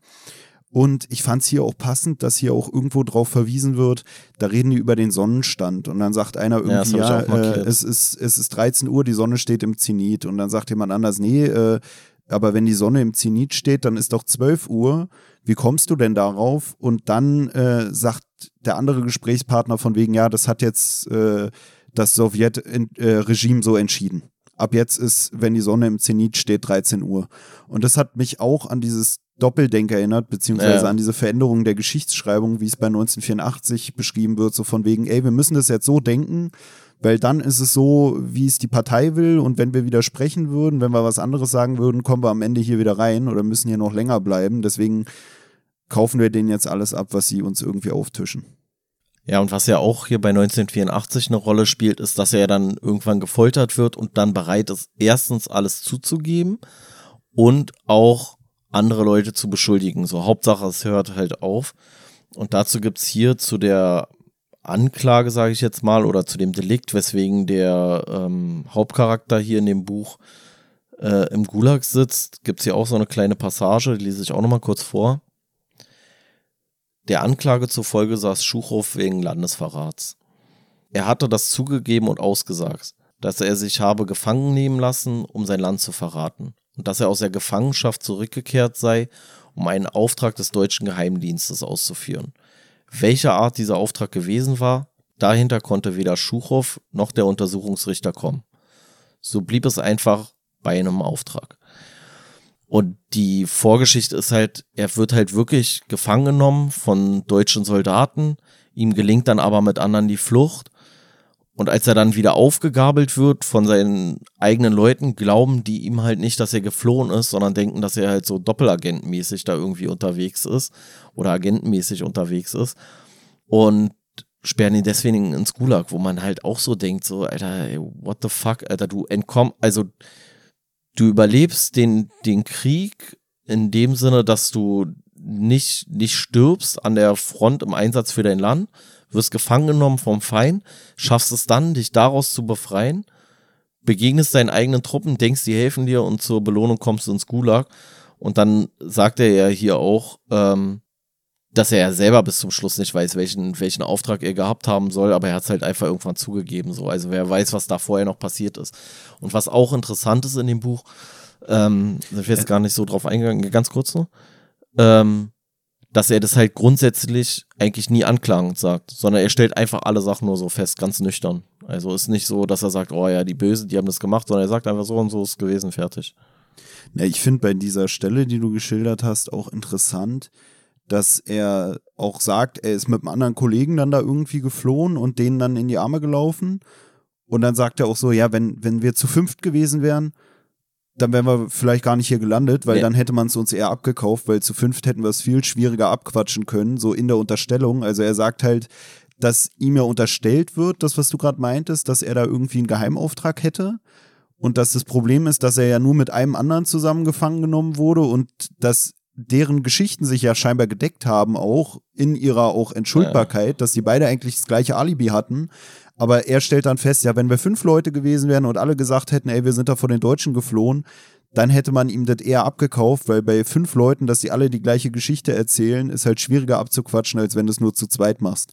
Und das ist für mich auch schon wieder so, so eine Erkenntnis, so, wo du dir denkst, die kannst du halt nur haben, wenn du einmal in dieser Situation drin warst, weil wer denkt sich sowas aus? Und das ist ja genau dieses Ding, was wahrscheinlich das Buch auch wieder dann so gut macht, sage ich mal. Diese Authentizität, die sich allein durch so eine Erkenntnis ausdrückt, die man sonst nie haben würde. Naja, noch bitterer, weil in der Anekdote ist es ja sogar so, dass sie ja zu fünf flüchten. Aber bei der Flucht, und ich habe sogar so verstanden, dass sie so Friendly Fire mäßig, die rennen zu fünft weg, begegnen ihren eigenen Truppen, die erkennen die nicht gleich, eröffnen das Feuer, drei sterben, zwei überleben und dann wird gesagt so, na, habt euch abgesprochen. so, weißt du, also so, du denkst so, Alter, what the fuck, Alter, ich bin hier, du springst dem Tod dreimal von der Schippe, kommst dann zur Belohnung noch ins Gulag und andererseits kann man vielleicht auch sagen, vielleicht ist er halt auch einfach so, ein, so ein, ja, weiß ich nicht, wie man sowas nennen soll, so jemand, so ein Überlebenskünstler oder sowas, weißt du, dann in dem Fall so, der da irgendwie allem irgendwie noch so entkommt, weil er einfach sich gut anpassen kann. Ja, und gleichzeitig vielleicht auch deswegen wegen äh, wenig dieser anklagende Ton, ist vielleicht auch sowas, dass man so den Eindruck hat, okay, was sollen die denn jetzt auch sagen? Die haben drei von uns abgeknallt, unschuldig Weißt du, so dieses typische, dass alle im System dann immer versuchen, ihre Taten zu rechtfertigen. Ja, wir haben drei von denen abgeknallt, Herr Oberst. Zwei haben wir gefangen genommen. Die wollten hier gerade irgendwie von den Deutschen beauftragt eine Infiltration unserer Truppen durchführen oder so ein Quatsch. Weißt du, also auch dieses so, dass man so merkt, ja, auch wenn die vielleicht merken würden, dass wir eigentlich recht haben, wäre es jetzt halt komisch zu sagen, ja gut, jetzt haben wir gerade drei unschuldig abgeknallt und deswegen tut man so, als ja, wären es eigentlich sein. fünf Verbrecher gewesen, von denen man zwei gefangen genommen hat, nachdem man drei von den Übeltätern abgeknallt hat. Ne, also auch äh, generell, du hattest das auch vorhin kurz angemerkt, bevor wir die Folge gestartet haben, dass der ja auch im Buch wenn so äh, aus, aus der Erzählerperspektive über ihn gesprochen wird, wird er immer Schucho genannt, also S-C-H-U-C-H-O-W. Aber im persönlichen Gespräch und auch auf dem Buchtitel oder im Buchtitel heißt er dann äh, Ivan Denisovic. Und ich hatte auch überlegt, ob das irgendwie sowas mit so einer doch auch Fake-Identität zu tun hat oder ob es so ein bisschen auch so ist, ähm, das, was du außerhalb des Lagers bist, spielt im Lager dann gar nicht mehr eine große Rolle. Also weißt du, so dieses so, eigentlich bin ich Schucho, aber hier können die mich auch Ivan Denisovic nennen, weil es eigentlich keinen Unterschied macht, weil wenn du im Lager bist, bist du jemand ganz anderes oder dann spielt es auch gar keine Rolle mehr, was du vorher warst.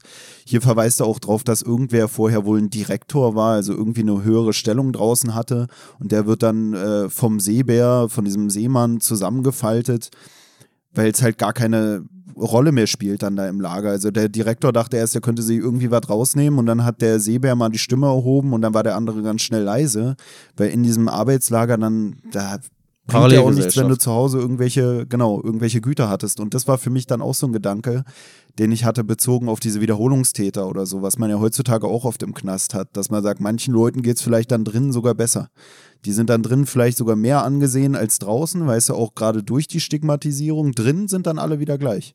So, wenn du erstmal dann da wieder drin bist, okay, ich will jetzt nicht das also, Arbeitslager also, schön. Ist, also aber drin ich mein, ist halt auch keiner gleich, aber es, es, bringt dir halt dein gesellschaftlicher Status von draußen nicht so viel. Genau, unbedingt. draußen bist du der Abschaum und drinnen sagen alle, ja gut, wir sind hier, oder drinnen werden dann alle wieder Abschaum behandelt, aber du kannst dich dann vielleicht wieder durch einschleimen bei irgendwelchen Küchenmitarbeitern, durch Verrat deiner Mithäftlinge oder so dann irgendwo auch wieder einschleimen und irgendwelche Sonderrechte kriegen, die dann vielleicht auch dazu führen, dass du gar nicht mehr mit den anderen Mithäftlingen dann da in der Baracke pennen musst oder so und deswegen dann auch dich durch eigentlich ekelhaftes Verhalten oder verräterisches Verhalten wieder ein bisschen weiter rausziehen kannst oder dir irgendwelche Privilegien den anderen gegenüber arbeiten kannst.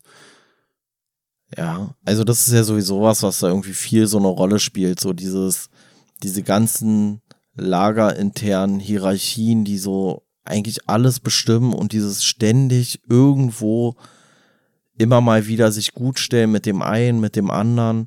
Auch so dieses kleinere Arbeiten, die man dann irgendwie füreinander verrichten kann, in der, in dem Wissen, dass die halt auch in irgendeiner Art und Weise bezahlt werden. Also du hilfst dem einen, seine Schuhe ein bisschen zu flicken und dafür kannst du dann auch beanspruchen, dass du ein bisschen Brot von ihm bekommst oder wenn der vielleicht ein Paket von draußen bekommt, was ja auch dann teilweise passiert, dass du halt da irgendwie ein bisschen was abbekommst, irgendwie ein bisschen Speck oder was auch immer. Also alles ist eigentlich auch immer mit einem Hintergedanken. Du tust nichts aus reiner Nächstenliebe in der Regel, ähm, weil das das halt ist, was dich irgendwie so am Leben hält. Das finde ich auch gerade einen interessanten Punkt, weil dieses, dass der eine ein Paket bekommt und das dann da irgendwie in der Baracke irgendwie so neben sich ausgebreitet hat, die Sachen, die in dem Paket drin waren, wird ja auch geschildert und dass diese Hauptperson hier das dann mitkriegt und dem dann irgendwie verhelfen will, seine Sachen bei sich zu behalten, dass sie nicht geklaut werden, wenn dann irgendwie äh, die Barackeninsassen dann da irgendwie gefilzt werden am Abend. Und ähm, das ist halt, was du meinst, auch so ein interessanter Punkt, dass es unterschiedliche Wege gibt, vielleicht aufs Gleiche hinauszukommen. Also entweder klaust du die Sachen einfach, so wie es hier steht, was du, was du dir nicht abbeißt, kannst du dir nicht erbetteln. Oder du machst halt so diesen von wegen, ey, wir achten mal beide auf deine Wurst, dass dir hier keiner klaut. Und am Ende kriegst du dann das Stück Wurst, was sonst geklaut werden würde, von dem anderen zugesteckt, weil der sich denkt, ey, cool, der hilft mir hier, meine Wurst äh, heil zu verwahren. Ne, ist halt so eine, so eine Zweckgemeinschaft, ne? Also du kommst halt auch nicht unbedingt alleine durch, weil du auch immer wieder auf Hilfe angewiesen bist, dass du sagst, weil diese ganze Lagersituation ja eine komplette Mangelwirtschaft sowieso schon in sich birgt. Und dann musst du halt so gut wie möglich mit deinen Ressourcen umgehen, aber dann ist halt auch so, dann ergaunerst du dir irgendwie oder erbettelst oder erarbeitest dir vielleicht auch irgendwie eine Zigarette und dann überlegst du halt auch, wem gebe ich jetzt meinen letzten Zug nochmal von der Zigarette und dann ist es irgendwie so, sei nicht zu aufdringlich bei dem Gegenüber, dass du den so, dem das zu stark suggerierst, weil dann kriegt er vielleicht einen Upturn auf dich und gibt dir nicht die Zigarette. Gleichzeitig sagst du dir vielleicht auch, naja, dem gebe ich mal hier meine äh, letzte Zigarette, weil ich habe gehört, so, der kriegt morgen ein Paket oder hat heute ein Paket bekommen und vielleicht kriege ich da nachher einen Zipfel von seiner Wurst. Also es ist so, so ein, ja, so eine, schon fast wie so eine Zweckgemeinschaft, die man dann halt eingeht und trotzdem entstehen ja auch Sympathien unter den Häftlingen mal mehr oder mal weniger. Was für mich auch immer bei so KZ-Begehungen oder so, die man während der Schulzeit hatte, krass war, war einfach dieses, wie viele Leute dann so in so diesen Baracken gepennt haben und so, so wie es ja auch dargestellt wurde. Es sind immer so komische Zahlen, auch wenn du dann da Bilder siehst, irgendwie in Sachsenhausen, so, so ein Foto, was dann da gemacht wurde mit so einem Blick in die Baracke. Ich hab das immer nicht gecheckt, weißt du, hier wird es ja auch so dargestellt, dann manchmal wusste ich nicht, habe ich mich jetzt verlesen. Für mich hat so gewirkt, als würden da in der Baracke irgendwie 400 Leute pennen oder so. Also so krasse Zahlen. Ich fand es auch, interessant, wie man so mitkriegt, wie viele Leute dann damit beschäftigt sind, einfach nur wie in so einem Gefängnis auf die Leute aufzupassen, die dann zur Arbeit zu geleiten und wieder zurück. Also wie viele Leute eigentlich, bei wie vielen Leuten die Arbeit daraus besteht, diese Zwangsarbeit zu bewachen. Weißt du, wo ich mir auch da, das ist auch ein interessanter. Ich habe sogar den Betreuungsschlüssel. Wie viel ist der denn? Äh, ein Wärter auf 9,7 Häftlinge. Okay, weil ich habe mich nämlich das wirklich gefragt. Und ich finde, weißt du, was ich lustig ich daran dachte mir halt, guck mal, die arbeiten umsonst, aber wie viel verdienen die denn? Und äh, für mich war es einfach nur so, ey krass, wie viele Leute da arbeiten, um diese Leute zu ihrer Zwangsarbeit zu bringen. Und die Leute, die die Leute zu ihrer Zwangsarbeit geleiten, sind ja wieder Leute, die eigentlich bezahlt werden müssten. Aber aber eigentlich 9, also so ist der offizielle Schlüssel, glaube ich, gewesen. Ich bin jetzt nicht mehr ganz sicher. 9,7 oder 9,2, aber 9 plus x, sage ich, ne? 9,x.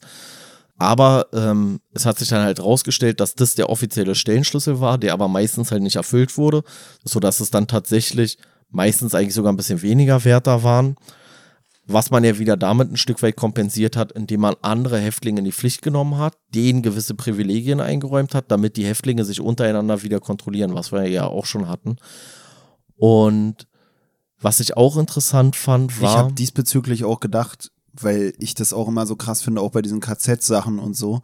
Wenn du dann da diese Räume hast mit diesen Sachen, die dann da angefertigt wurden innerhalb des KZs und hier wird eigentlich auch geschildert, dass man manchmal auch mit irgendwelchen äh, Mitarbeitern, sage ich mal, die auch da äh, Lohn bekommen, irgendwelche Mauscheleien hat, um sich irgendwelche Vorzüge äh, ja. einzuheimsen und sowas. Dass auch diese Schmuggelsachen, das war für mich bei diesen KZ-Begehungen auch eine dieser krassesten Sachen immer, wenn dann da irgendwelche Sachen gezeigt wurden, die sich, sich da gebastelt haben oder so eine Mini-Bibel, die man da, da irgendwie reingeschmuggelt hat oder was weiß ich, jetzt auch bei irgendwelchen Gefängnisausstellungen, die ich schon gesehen habe in Museen. Und das finde ich auch immer krass, wie es hier auch geschildert wird, wie da innerhalb von einem Tag so mehrere Schmuggelaktionen äh, eigentlich vollbringt oder da geschildert werden, die so zum Alltag gehören. Und man denkt sich so, eigentlich weiß ja auch jeder, dass jeden Tag da irgendwie was geschmuggelt wird. Aber jeder findet irgendwie immer dann doch nochmal einen Weg, um, weiß ich nicht, sich irgendwelche Sachen herzustellen, wie du schon meintest. Dann werden da irgendwelche Sachen zusammengeflickt von den äh, Insassen für andere Insassen. Aber zum Zusammenflicken dieser Sachen muss man halt auch irgendwie Werkzeug dahin geschmuggelt haben oder sich gebastelt haben in der Nacht unauffällig, um dann diese Arbeiten vollziehen zu können. Und das sind, finde ich, auch mal so, so, weiß ich nicht, das sind für mich einfach so interessante Sachen und die ja auch bis heute noch existieren. Also ja, ja man hat so, oder man würde eigentlich denken, heute wäre es doch krasser als damals, aber irgendwie hat man das Gefühl, es war schon immer so. Ja, weißt du, auch so mit Kippen, mit Zigaretten, mit Tabak, du denkst dir so, wo hat der jetzt den Tabak her? Ich blick nicht durch. Obwohl hier ja auch so ein bisschen auch geschildert wird, dieses, dass man wohl auch Pakete von außen erhalten konnte, wo dann auch immer irgendwelche Waren drin waren. Wo die Wärter sich aber dann auch konnte. immer ein bisschen was abgezwackt haben.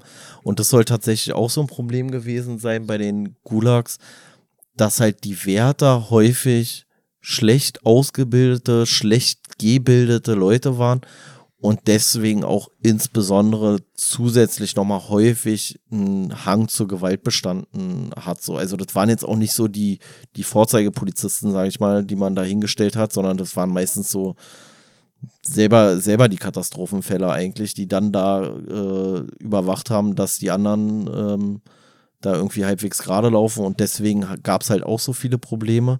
Und was ich auch lustig fand, weil du gerade meintest, so man muss sich ja untereinander helfen und schmuggeln und so weiter und so fort. Ich weiß gar nicht mehr, ob das, das war, glaube ich, auch der Schuchhoff. Ähm, der hat so ein kleines Klappmesser. Das hat er irgendwie versteckt da in seinem Bett an irgendeinem Bettpfosten da oder was weiß ich was. Und dieses Messer gibt er dann auch, äh, damit der eine sich da seine Wurst schneiden kann. Und als er nach diesem Messer gefragt wird, sagen die nicht, ja, gib mal dein Klappmesser, sondern dann sagen die, gib mal deine zehn Tage.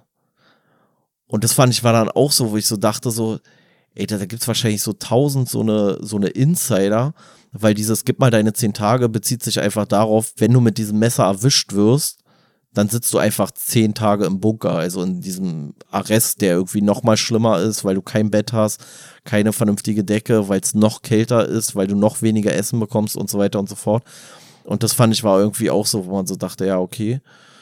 Und das Messer gibt der Schuchhof dann ja auch nur in dem Gedanken, weil er sagt so, na, was, was wäre das für ein Mensch? Also der hätte ja sein letztes bisschen Menschlichkeit verloren, wenn er mich nach dem Messer fragt, obwohl er weiß, dass das äh, Finden des Messers bei mir zu zehn Tagen Bunker führt, wenn er damit seine Wurst schneidet und mir da nichts abgibt. So. Und im ersten Moment denkt er ja danach sogar, dass er nichts abbekommt davon und dann kriegt er am Schluss ja doch nochmal ein bisschen was ab. Ja, neben diesem Jargon schildert er hier auch so ein bisschen auch diesen Knasthumor, würde ich ihn jetzt mal nennen, oder so Straflagerhumor, wie man es auch so beim KZ nennt, war eine Stelle, die ich auch gut fand, so, wo die dann da rausgerufen werden, damit sie gefilzt werden können. Und dann trödeln die Leute irgendwie, weil keiner hat Bock, aus dieser scheiß Baracke rauszugehen, weil es draußen halt so mega kalt ist und deswegen warten alle, bis der Erste rausgeht oder beziehungsweise will keiner der Erste sein, der da in die Kälte tritt. Und ähm, dann wird den Trödelnden auch irgendwie zugerufen, so von wegen, ja, was macht ihr denn da noch? Wollt ihr noch die Jauche abrahmen?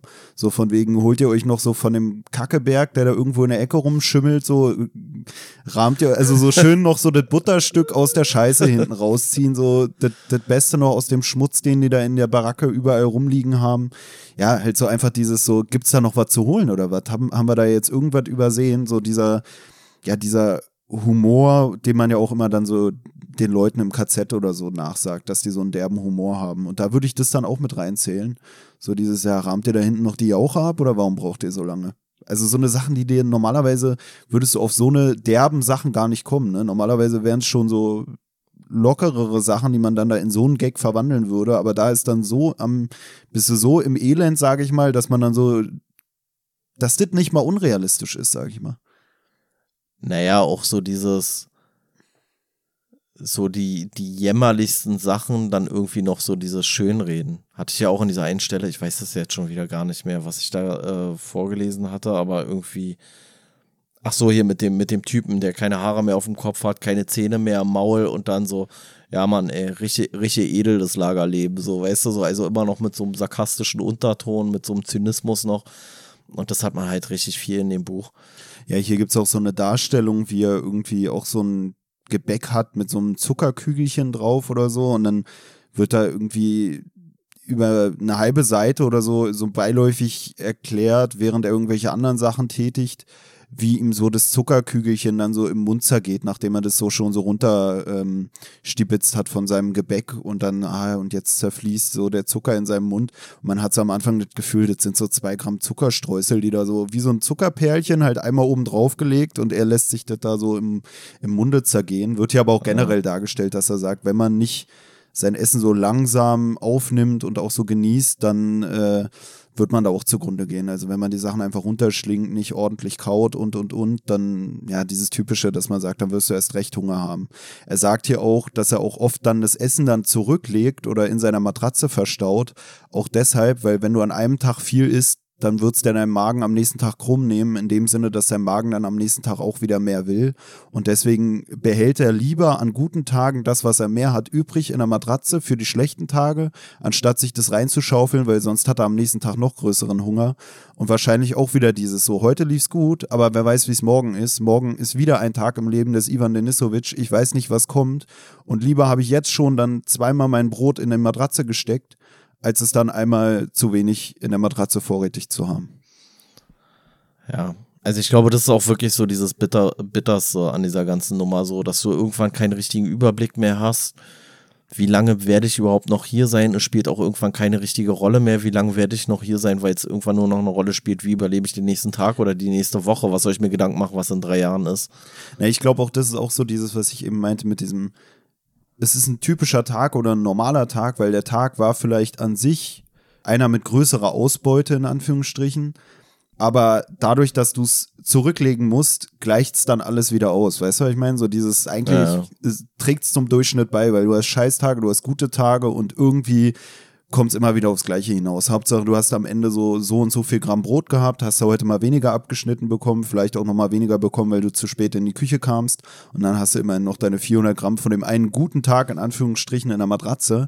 Aber an dem guten Tag ging es dir ja eigentlich auch nicht viel besser als an den anderen Tagen. Weil, weil du ja das, trotzdem die ganze Zeit Angst Tag, hast. Ja, und das, was du an dem guten Tag bei hattest oder plus gemacht hast, das hast du ja nicht reingedrückt so. Das hast du ja gebunkert für die schlechten Tage und dadurch ist der Tag dann gar nicht mal besser als die anderen.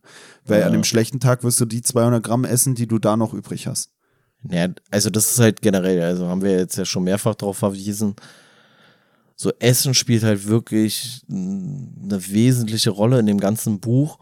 Und ich finde es halt auch krass so, als während man es liest, da nervt es ein bisschen, muss ich ganz ehrlich sagen. Also mich hat es zumindest genervt aber danach ist es eigentlich auch schon wieder krass, weil ich selber gar nicht beschreiben könnte, wie ich Essen fühle. Und hier wird so ganz ausführlich beschrieben, wie er irgendwie auf seinen 200 Gramm Brot da rumkaut, einfach mit gar nichts. Und dann so, so, oh, wie geil das eigentlich ist. Und oh, ey, das hier läuft mir richtig das Wasser im Mund zusammen. Und du denkst so, Mann, Alter, beruhig dich mal, Alter. Du hast gerade 200 Gramm Brot, so, weißt du. Aber für ihn ist dann halt schon geil, dass er diese 200 Gramm Brot hat oder vielleicht diese 200 Gramm Brot mehr und das genießt er und weiß ich nicht, oder auf irgendwelchen Fischgräten, auf denen er rumbeißt und da irgendwie noch irgendein Knochenmark da aus diesen Gräten, da haben Fische überhaupt Knochenmark? Keine Ahnung, was mit Fischen ist. Alter. Er sagt so, irgendwas mit so einem Saft. Ja, ja, so, ja, genau. Ähm, auf jeden Fall, dass da so alles noch so rauszieht und das so, also gefühlt sind 40 Prozent des Buches äh, sind Beschreibung, wie er entweder versucht, sich zu wärmen oder wie er versucht, sein Essen zu genießen oder mehr Essen zu besorgen. So, das ist irgendwie für mich der, der Hauptbestandteil des Buches eigentlich. Ist auch eigentlich lustig, dass, dass er hier so viel über das Essen schreibt, obwohl es eigentlich so wenig Essen gibt. So, weißt du, also er beschreibt die Momente, wo er das wenige Essen hat, beschreibt er so ausführlich, obwohl es eigentlich, weiß ich nicht, wenn ich 200 Gramm Brot esse, bin ich in zwei Minuten fertig. Könnte ich gar nicht jetzt zehn Minuten drüber schreiben. Ja, ja, das sind wohl so die Highlights, ne? Also, so diese Arbeitssachen wiederum, die wurden eigentlich auch nicht wenig ausführlich beschrieben, aber wenn man dann wieder bedenkt, wie viele Stunden am Tag das er ausgemacht hat, da zu arbeiten, wenn er so sagt, er sagt ja eigentlich, unser Tag besteht aus Arbeiten und ansonsten aus 10 Minuten Frühstück, 10 Minuten Mittag, 10 Minuten Dis. Aber du hast gleichzeitig das Gefühl, diese 10 Minuten die den Tag so besonders machen, in Anführungsstrichen, die nehmen auch im Buch den meisten Platz ein, obwohl ja, genau. er ja zwölf Stunden oder so am Ackern ist. Ja, vor allem wird naja, er Also das ist ja auch so dieses Ding. Die Arbeit ist am, der größte Teil des Tages, aber wie du schon sagst, dann wird so das Essen und sowas ausführlich beschrieben, obwohl es eigentlich nur zehn Minuten sind. So dieses, gehst da rein, kriegst deine Schüssel, setzt dich hin, ist dein Essen raus. So, zehn Minuten sind rum, aber im Buch kriegst du eigentlich das Gefühl so. Und das ist wahrscheinlich auch das, was du vorhin auch schon meintest mit diesem Zeitgefühl, ne? Dass so das Essen ist so das Highlight und der Rest ist so alltäglich, dass du danach so denkst, ja, was habe ich heute gemacht? Und das sagt er hier auch, dass eigentlich auch wenn es um die Arbeit geht, das Anfangen mit der Arbeit immer das Schwierigste ist. Also er sagt so, ja, du musst erstmal einfach anfangen. So, du bist zwar vorher eingefroren wie sonst was durch diese ganze Kälte, die da herrscht, aber wenn du erstmal angefangen hast zu arbeiten, dann lässt sich das schon regeln. Und danach sind wieder die Highlights eigentlich die Sachen, die sie am meisten beschäftigen sind eigentlich wirklich diese Essenssituation oder dieser soziale Kontext und gar nicht so dieses, was man für Arbeit macht. Er sagt auch, dass man bei der Arbeit eigentlich am wenigsten äh, kontrolliert wird. Und das war, finde ich, auch so ein äh, interessanter Punkt. So dieses, bei der Arbeit, da können wir eigentlich machen, was wir wollen, aber beim Rest wirst du die ganze Zeit beobachtet von den anderen Häftlingen, von den Wärtern, von den Küchenleuten und, und, und. Aber wenn du erstmal auf der Baustelle bist, ja, dann machen wir da Quatsch, so nach dem Motto. Und da wird auch geschildert, wie die dann da irgendwelche Planen oder so dahin schaffen. Und ich habe beim Lesen dachte ich mir so, hä, verstehe ich ja alles falsch? Oder kommt mir das äh. mega auffällig vor? Wenn du dir denkst, bei der Arbeit schleppen die da irgendwelche Dachplanen durch die Gegend. Aber wenn sie dann ins Lager zurück müssen, dann musst du aufpassen, ob du nur irgendwo eine Stecknadel irgendwie im Handschuh stecken hast. Naja, auch so die Arbeit, wie schlecht die eigentlich so durchdacht ist, ne? Also kann man sich so vorstellen, die kriegen halt irgendeine Arbeit zugewiesen und dann sollen sie die verrichten. Aber wie die die verrichten sollen, Darüber macht sich gar keiner eine Platte so. Und da wird zum Beispiel so eine Sequenz beschrieben.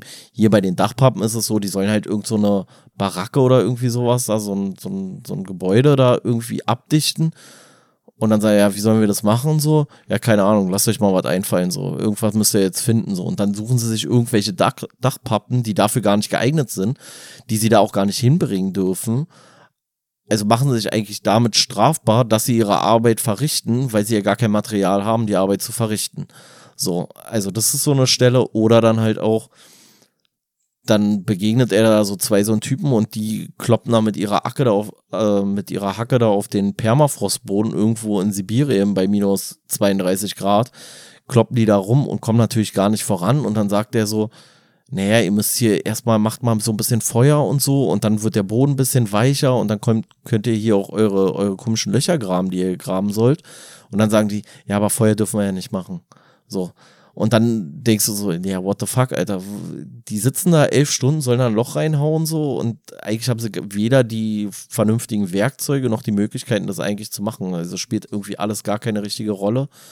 Und jeder scheißt eigentlich auch drauf, wie die Arbeit verrichtet wird. Aber wie du verrichtest sie dann nicht so, dass sie zufriedenstellend verrichtet wurde. Na, es zeigt auch wieder so ein bisschen, dass es gar nicht darum geht, besonders produktiv zu sein in dem, was da gemacht wird, sondern einfach irgendwie, ja, wie wir schon gesagt hatten, die Leute zu brechen, so. Die Leute dazu zu bringen, dass sie auch irgendwie den stupidesten Kack machen, den man ihnen vorsagt, einfach nur um zu gefallen und da auch wieder rauszukommen oder sich nicht da die Haftstrafe zu sehr zu verlängern.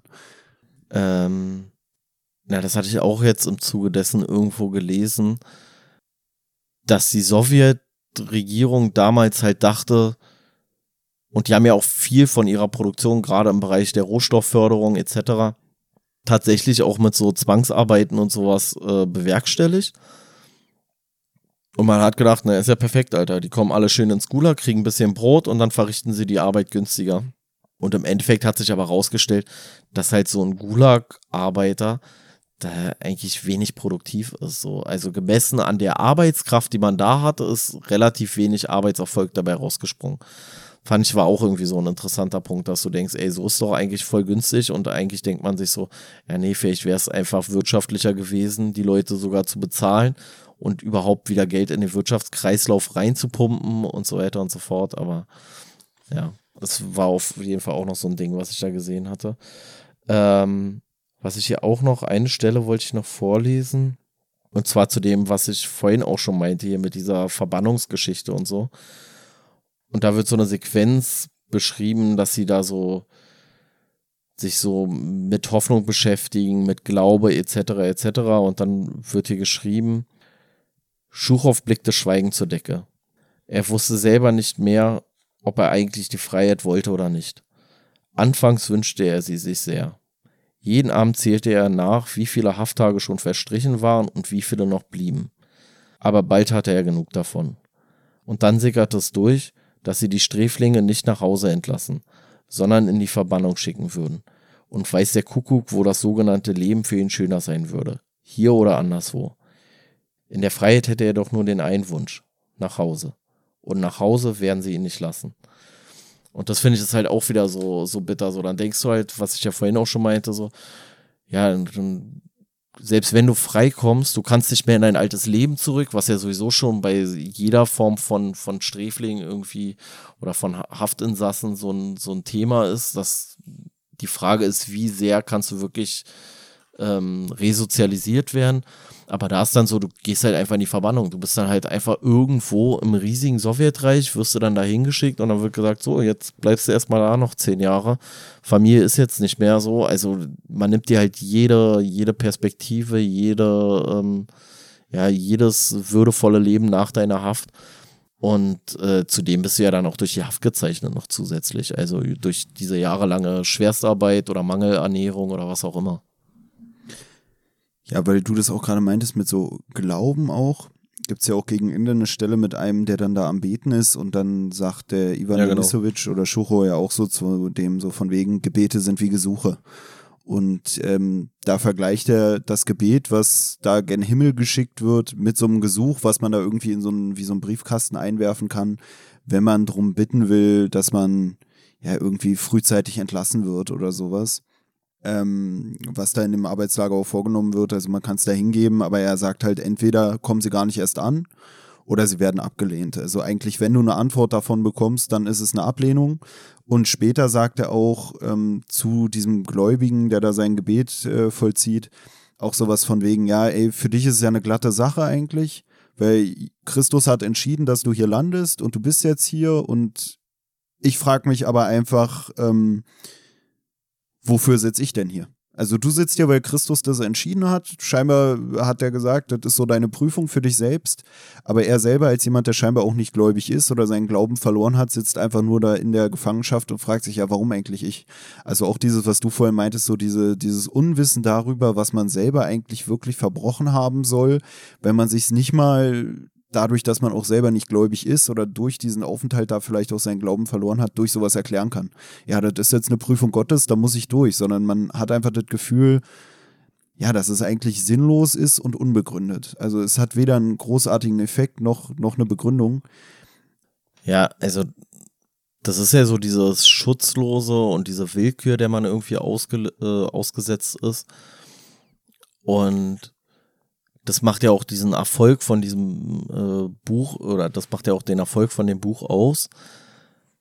Das ist halt, und, und das finde ich ist halt eigentlich so, das, das ist so, auch so eine, ja, ist jetzt auch keine, keine Rocket Science oder sowas, aber trotzdem irgendwie so eine krasse Erkenntnis, dass der Erfolg ja daher rührt, dass die aller, allermeisten Russen oder Sowjets das halt kennen. Also die halt jemanden kennen, der in so ein Lager gekommen ist oder selber im Lager waren. Also ich glaube, alleine während dem Stalinismus waren es, glaube ich, 18 Millionen oder sowas, so, die da in, in, diesen, in diesen Lagern waren und darüber hinaus ja dann auch noch und so.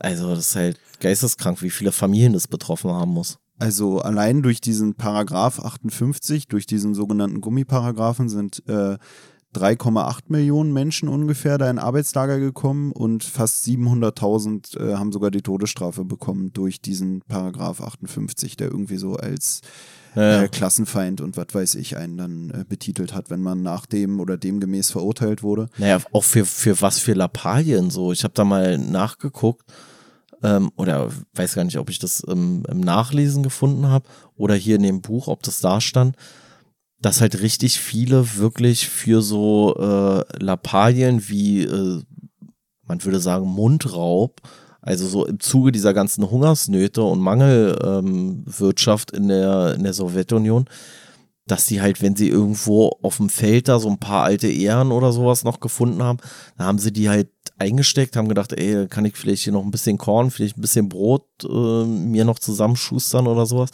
Und dann bist du dafür halt in den Knast gegangen oder hast irgendwo eine Kartoffel eingesteckt, weil du Hunger hattest oder sowas. Und dann gehst du da ins Gulag fünf Jahre so für. Das ist geistkrank. Ne, ich hatte auch gelesen, dass einer der Unterparagraphen von diesem Paragraph 58 irgendwie dann ähm, eingetreten ist, wenn man Unsicherheit darüber geäußert hat, ob der Sozialismus der Sowjetunion das einzig wahre System sei oder nicht. Also schon, wenn man so gesagt hat, ich weiß nicht, ob das hier, dann war schon ausreichend, um dich da in Haft zu bringen. Also da waren wirklich auch so Lappalien bei, kann man ja auch auf Wikipedia nachlesen. Da gibt es so ganz viele Unterpunkte aufgelistet, äh, die diesem Paragraph 58 entsprochen haben. Nee, der Solzhenitsyn selber ist ja auch aufgrund von Kritik an Stalin inhaftiert worden. So. Also das war ja irgendwie auch so das, das Ding, weswegen er dann da rein musste. Ich weiß jetzt gar nicht mehr, wie lange. Acht, acht Jahre? Ja, er, glaube ich, ne? Glaube ich schon, ja. ja.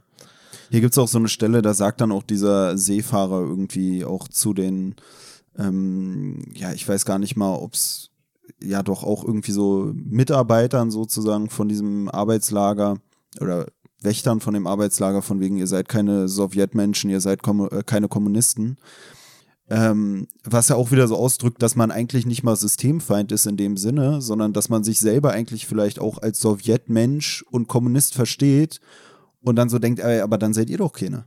Weißt du, also auch so dieses, dass man sich gar nicht mal, also normalerweise würde man ja denken, ja, da kommen die Systemfeinde hin oder die Feinde von unserer Ideologie, aber dass dann da auch einer sitzt und sagt, ja, aber eigentlich seid ihr eigentlich die Feinde von dem, ähm, was ihr vorgebt zu vertreten oder so. Weißt du, also auch so dieses, ja, ihr macht hier auf die großen Wächter des Kommunismus, aber eigentlich habt ihr den Kommunismus selber nicht verstanden. So steckte für mich da in der Aussage, weil sonst würde ich nicht hier sitzen, weil ich bin eigentlich ein Freund des Kommunismus und ein Sowjetmensch.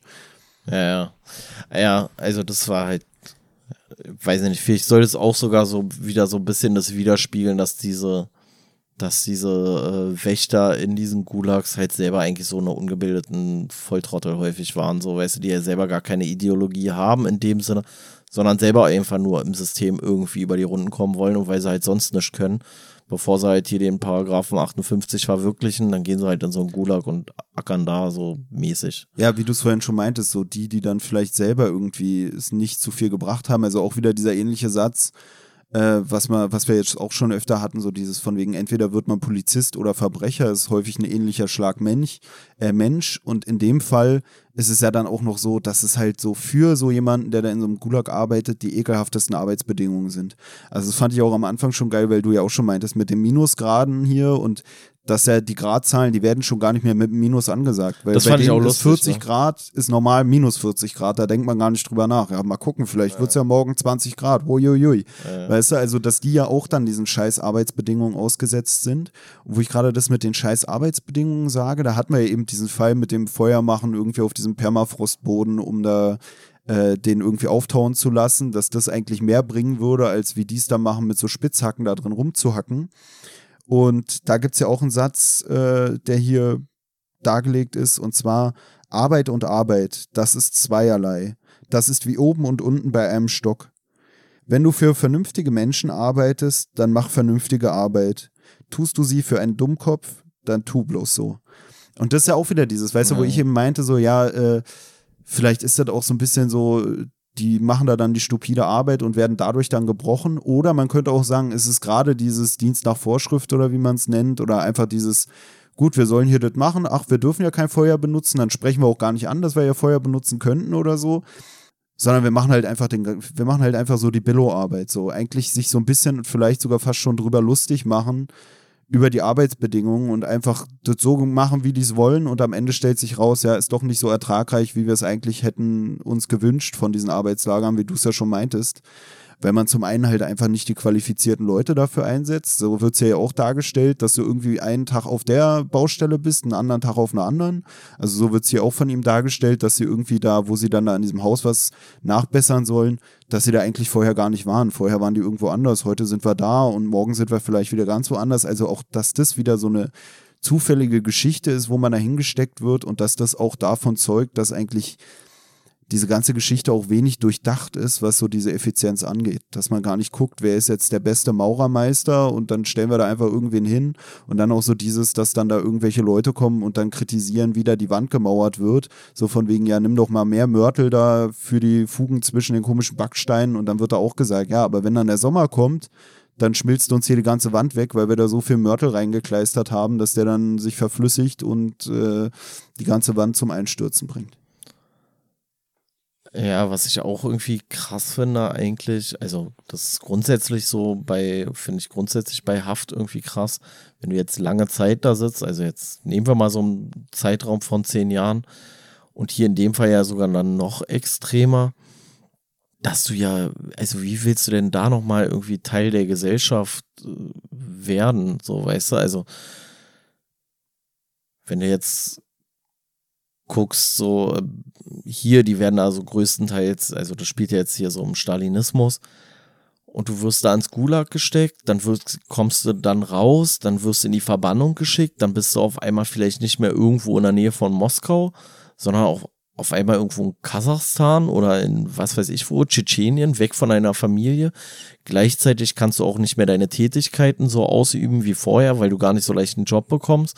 Und zusätzlich verändert sich ja auch die Welt vielleicht noch, weißt du? Also, das finde ich ist halt generell so krass, so dass du dann so denkst, so, ey, du hast so zehn Jahre irgendwie einfach so verdödelt und dann kommst du in so eine Welt, die ist dir eigentlich schon komplett fremd. Und hier bei dem Insassen, um den es hier geht, ist es ja auch so, dass er dann sagt, so, ähm, dass er selber seiner Frau sagt, äh, schick mir hier keine Pakete mehr hin, weil die werden sowieso hier erstmal durch die Wachen geplündert und so und ey, guck, dass ihr selber über die Runden kommt.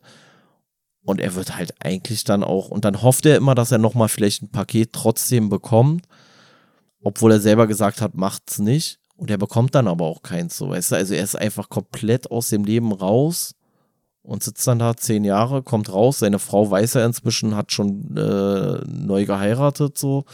Was mit seinen Kindern ist, keine Ahnung. Und dann kommst du raus, bist da in einem, in einem anderen Land, was du vielleicht so gar nicht mehr kennst, wie zu dem Zeitpunkt, wo du es verlassen hast. Und hast halt nur deine Skills aus so einer Haftanstalt, die dich aber auch komplett gebrochen hat. Ne, er sagt ja auch, wenn er denen, also seiner Familie da irgendwie einen Brief schreiben würde, das wäre wie so ein Stein in einen Teich werfen und dass sie es sowieso nicht verstehen würden und dass es dann auch viel sinnvoller ist oder viel mehr bringt, sich mit anderen Häftlingen da auszutauschen und zu unterhalten. Und das zeigt ja auch wieder so ein bisschen so dieses, diesen Satz, so, ja, äh, wer im Warmen sitzt, wird das hier sowieso nicht verstehen. Also was, was soll er denen überhaupt mitteilen? Die werden das gar nicht verstehen können, gar nicht nachvollziehen können, gar nicht angemessen antworten können oder völlig überfordert sein damit. Und äh, generell auch mit diesen ewig langen Strafen und so, die die da absitzen, ist das Buch irgendwie auch so ein bisschen, finde ich, zeitlos. Also man kann das in so einem Zeitraum einordnen. Es gibt auch so äh, unterschiedliche Verweise hier irgendwie ähm, auf irgendwelches parallel laufendes Kriegsgeschehen oder so. Aber ansonsten, weiß ich nicht, von es könnte ganz zu Beginn dieser Gulag-Geschichten gewesen sein, es könnte auch zum Ende hin gewesen sein, weil irgendwie du das Gefühl hast, da hat sich gar nichts verändert. Also so für mich sah so dieser Alltag da auch sehr aus wie in diesen KZs, nur dass sich halt diese mögliche Zeitspanne dann nochmal über viel mehr Jahre erstreckt hat, in der dieses Buch spielen kann oder diese Geschichte. Aber da hast du das Gefühl, da wird nie groß geschildert, dass sich was geändert hätte. Die Leute, die da seit zehn Jahren sind, die haben seit zehn Jahren den gleichen Alltag wie die zukünftigen. Und das ist ja auch nochmal dieses Problem oder dieser Unterschied, dass du dann da irgendwann rauskommst und für dich blieb eigentlich die Zeit stehen. Du hast gar nicht groß irgendwelche Entwicklungen oder so mitbekommen und dann kommst du raus und weiß ich nicht, dann fahren da irgendwie, keine Ahnung, die, die, die Benziner an dir vorbei und du hast sie gar nicht miterlebt oder so ein Quatsch. Also ich ist vielleicht nicht mehr ganz so krass, wie es damals war. Aber ich habe auch mal so eine Doku gesehen über irgendwie so, hier gibt es auch mal so, ja, die härtesten Gefängnisse der Welt oder sowas. Und da war auch unter anderem dann so ein russisches Gefangenenlager da irgendwo auch so im, im, irgendwo im Nirgendwo.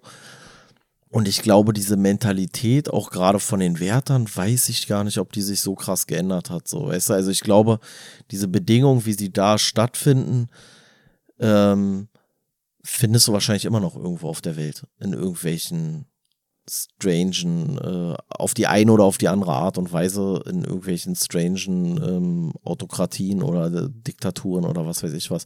Also ich glaube auch so ein Gefangenenlager in Nordkorea ist nicht so viel besser als so ein Gulag in der Sowjetunion. Na, das ist auch, ähm, was ja bei diesem, was wir auch schon hatten im Anschluss an den Zweiten Weltkrieg, diese ganzen Stanford Prison Experimente mit dieser Anonymität äh, im Gefängnis als Insasse, wenn du nur so eine Nummer hast und dann die Wärter, die dann in so einer Machtposition sind und so ähm, dass das dann zwangsläufig auch oft dazu führt, dass die Insassen schikaniert werden und man die Menschen so zu so, weiß ich nicht, äh, Egoisten, sage ich mal, erzieht, die dann nur an ihr eigenes Überleben denken. Was ja, glaube ich, bei uns, ja, ich glaube, ich glaube, bei so, so einem deutschen Knast zum Beispiel hast du mittlerweile halt mehr das, Kontrollinstanzen. Naja, aber du hast es auch, du hast nicht mehr so dieses, jemand ist nur eine Nummer oder so, glaube ich. Ich bin da ja nicht hundertprozentig Nein, nein, nein, nein, darfst du gar nicht. Darfst du gar nicht so. Wenn das Verfahren gut ausgeht, jedenfalls. Äh, äh, Nee, aber ähm, deswegen, das ist ja einfach schon so viele Sachen, die es bei uns jetzt gar nicht mehr gibt, die da zu dieser Entmenschlichung auch beigetragen haben. Auch dieses sich so streiten um die Rationen. Ich glaube, heutzutage ist es halt wirklich dann auch abgewogen oder man versucht es immerhin. Irgendwelche Hierarchien hast du dann wahrscheinlich auch immer. ja. Aber ich finde auch, wo ich gerade noch das Stanford Prison Experiment erwähnt hatte, ist hier auch ein Verweis so auf äh, so ein anderes äh, psychologisches äh, Phänomen noch gewesen. Und zwar sagt er hier, einem geprügelten Hund brauchst du nur die Peitsche zu zeigen. Ja, das fand ich auch interessant, ja. Und das ist so ein bisschen so wie äh, die Pavlovschen Hunde, so wo du nur die Glocke klingeln musst und schon setzt der Speichelfluss ein. Nur dass hier halt so ist, wenn du den Hund oft genug geprügelt hast, zeigst du ihm die Peitsche und er fängt an zu gehorchen. Ähm, ja, das hatten wir ja auch schon mal in irgendeiner anderen Folge, dass du das halt so, diese, diese Hilflosigkeit, dass du die halt auch schon fast antrainiert bekommst, ne? Und einfach weißt, ey, es macht einfach gar keinen Sinn, sich zu wehren. Und Aber das ist für mich auch wieder diese Lebensweisheiten-Sache, wo ich das Gefühl habe, hier stecken viele so eine Lebensweisheiten einfach drin, weil es viel ums Überleben ging. Weißt du, also so dieses hat man ja auch schon öfter, dass du manchmal vielleicht auch dem Leid ausgesetzt sein musst oder in so traurigen Zeiten die größten Erkenntnisse hast oder so, als wenn alles läuft, weil dann musst du dir keine Gedanken vielleicht über den Hintergrund machen, der dazu führt, dass alles so gut funktioniert, weißt du, weshalb manche Leute dann vielleicht auch sowas wie so eine Straßenschleue, sage ich mal, entwickeln, weil die halt nicht von vorne bis hinten Tag für Tag gehätschelt und getätschelt wurden, sondern irgendwie auch versuchen mussten, sich durchzubeißen, weißt du? Und so ähnlich wird es ja hier auch dargestellt, dass er viel Menschenkenntnis erlangt, viel übers Leben und übers Überleben lernt, dadurch, dass er halt diesen Widrigkeiten ausgesetzt ist. Während andere Leute das Leben gar nicht so zu schätzen wissen oder die Vorzüge des Lebens und gar nicht so anfangen, irgendwelche Gesetzmäßigkeiten für sich zu entdecken. Also so wie er es hier auch sagt, wenn da Leute frisch reinkommen, dann werden die erstmal wie man es halt auch so kennt aus irgendwelchen Knastdokus, werden die erstmal rumgereicht, von allen drangsaliert und was weiß ich. Wenn man erstmal checken muss, wie das Leben denn vielleicht ist, wenn man wirklich ums Überleben kämpfen muss und nicht alles einfach so, ja, weiß ich nicht, im Paket nach Hause geschickt bekommt oder so. Ähm, ja. Was ich auch irgendwie interessant fand, was nochmal so ein bisschen den Bogen schlägt zu dem, was ich vorhin meinte, dass halt so viele Familien davon betroffen äh, gewesen sein müssen ähm, ist die Tatsache, dass ich in der im Zuge von diesen, diesen ganzen Gulag-Geschichten und so, das ist ja so wie so ein, wie so ein Subgenre, sage ich jetzt mal, in der, in der russischen Literatur ge geworden ist. Also insbesondere jetzt dieses Buch, aber halt auch andere, dass es so richtig wie so ein Genre Lagerliteratur gibt. Das finde ich halt auch so geistesgestört, so weißt du, weil du daran ja auch siehst, dass sich Lagerliteratur ja zum einen so wahrscheinlich nur etablieren konnte. Zum einen, weil es so viele Betroffene gab und zum anderen, weil es auch alle Schichten wahrscheinlich betroffen hat. Also auch Intellektuelle so, die dann darüber geschrieben haben, wie hier der äh, Solzhenitsyn oder wer auch immer. So. Das ja, ist halt auch so krass so. Hier wird ja auch gesagt, dann hast du den Seemann, dann ihn hier selbst, dann irgend so ein Direktor, wie ich es ja vorhin meinte. Dann wird ja auch geschildert, dass da auch irgendwie ein Literaturstudent wohl äh, im Lager untergebracht ist, der da sogar Sachen schreiben darf, die er außerhalb nicht schreiben dürfte. Genau ja. wird darauf nicht eingegangen.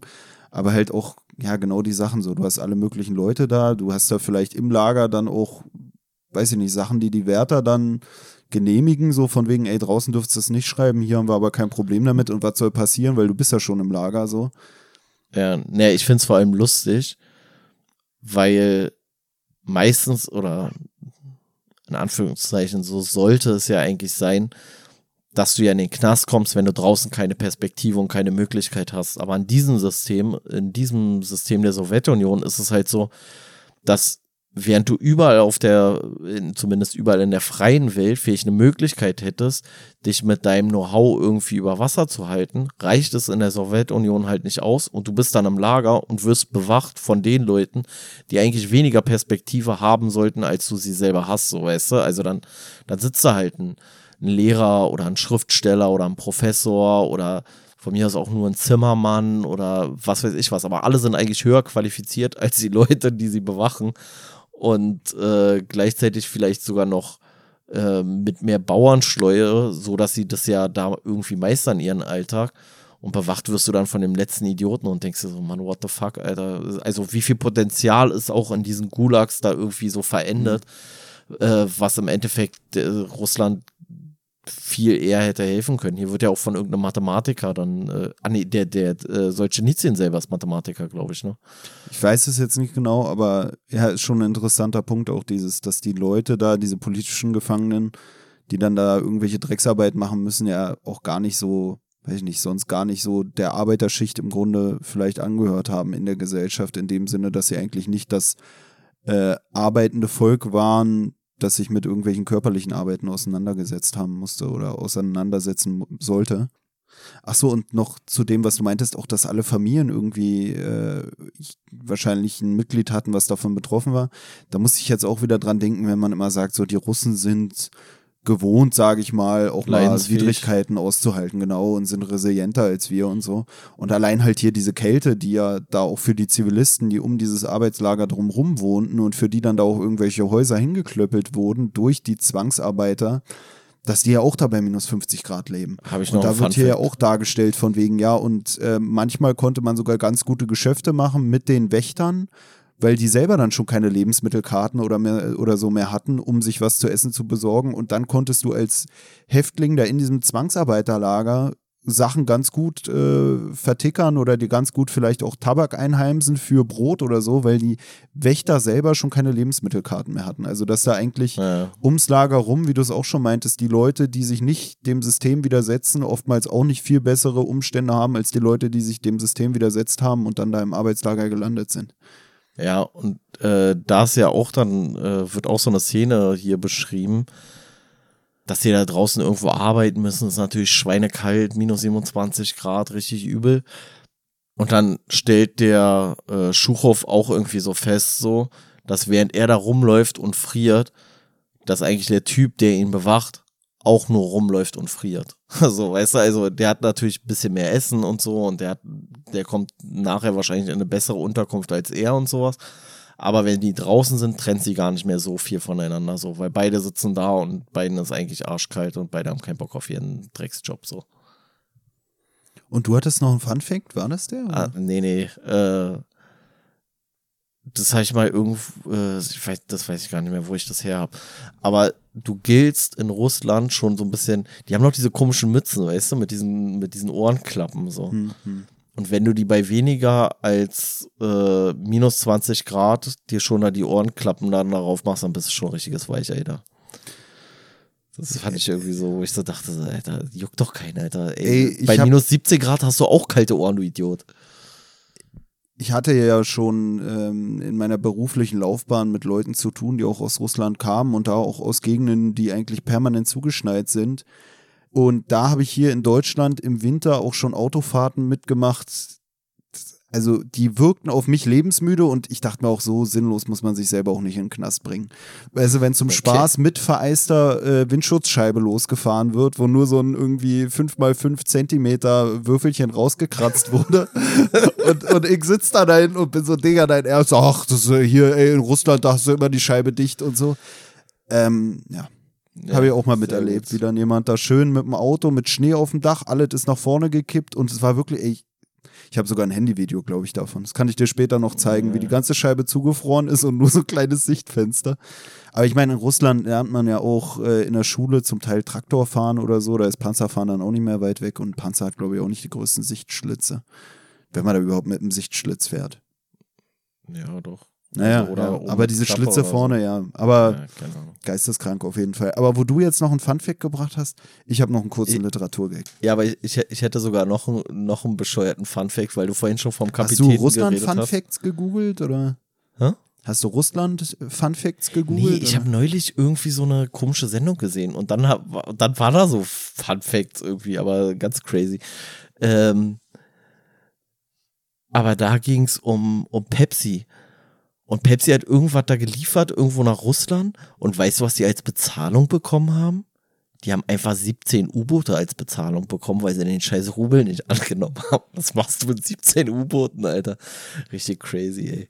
Das war der richtig gut. Ja, ich habe ja noch was, wo wir vorhin schon von diesem äh, Sachen rein und rausschmuggeln geredet haben, wo es hier darum geht, ähm, dass man irgendwie versucht, mit mehr Kleidung rein oder rauszukommen, um halt dann nicht sich einen abzufrieren. Und da ist hier der Literaturgag.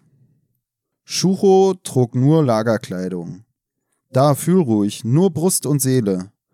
Aber bei Cäsar notierte man ein Flanellhemd.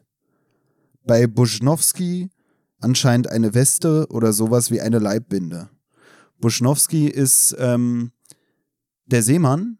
Und wenn man sich jetzt fragt, wie hat man das gemerkt, kommt hier im nächsten Satz die Aufklärung. Also wie hat man gemerkt, dass der eine Weste oder eine Leibbinde unter seinen Klamotten trug? Und zwar wird hier dann gesagt, Buschnowski platzte der Kragen. Also der hatte sich so Oh dick Mann. bekleidet, Ja, dass der Kragen von seinem ähm, Lagerarbeiterhemd schon aufgeplatzt ist wegen der Weste oder der Leibbinde. Also der hatte da so eine richtig fette. Hast du das richtig verstanden? Oder ihm ist danach der Kragen geplatzt, oder?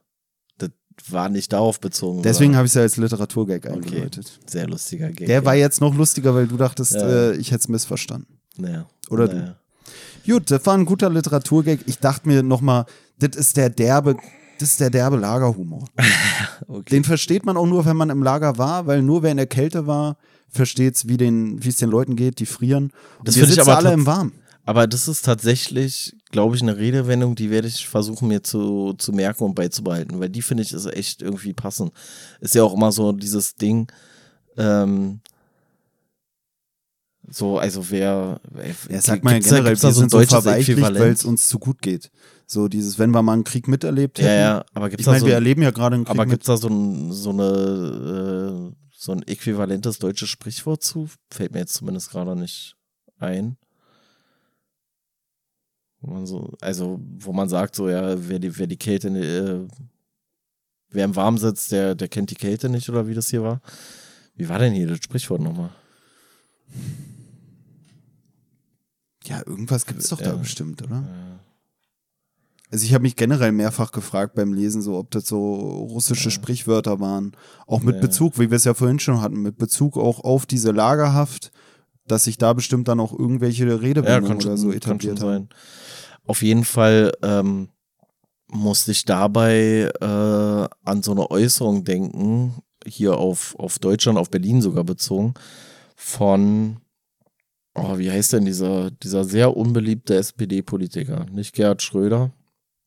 Oh Mann, wie heißt denn der, der dieses Buch geschrieben hat? Thilo Sarrazin? Ja, genau.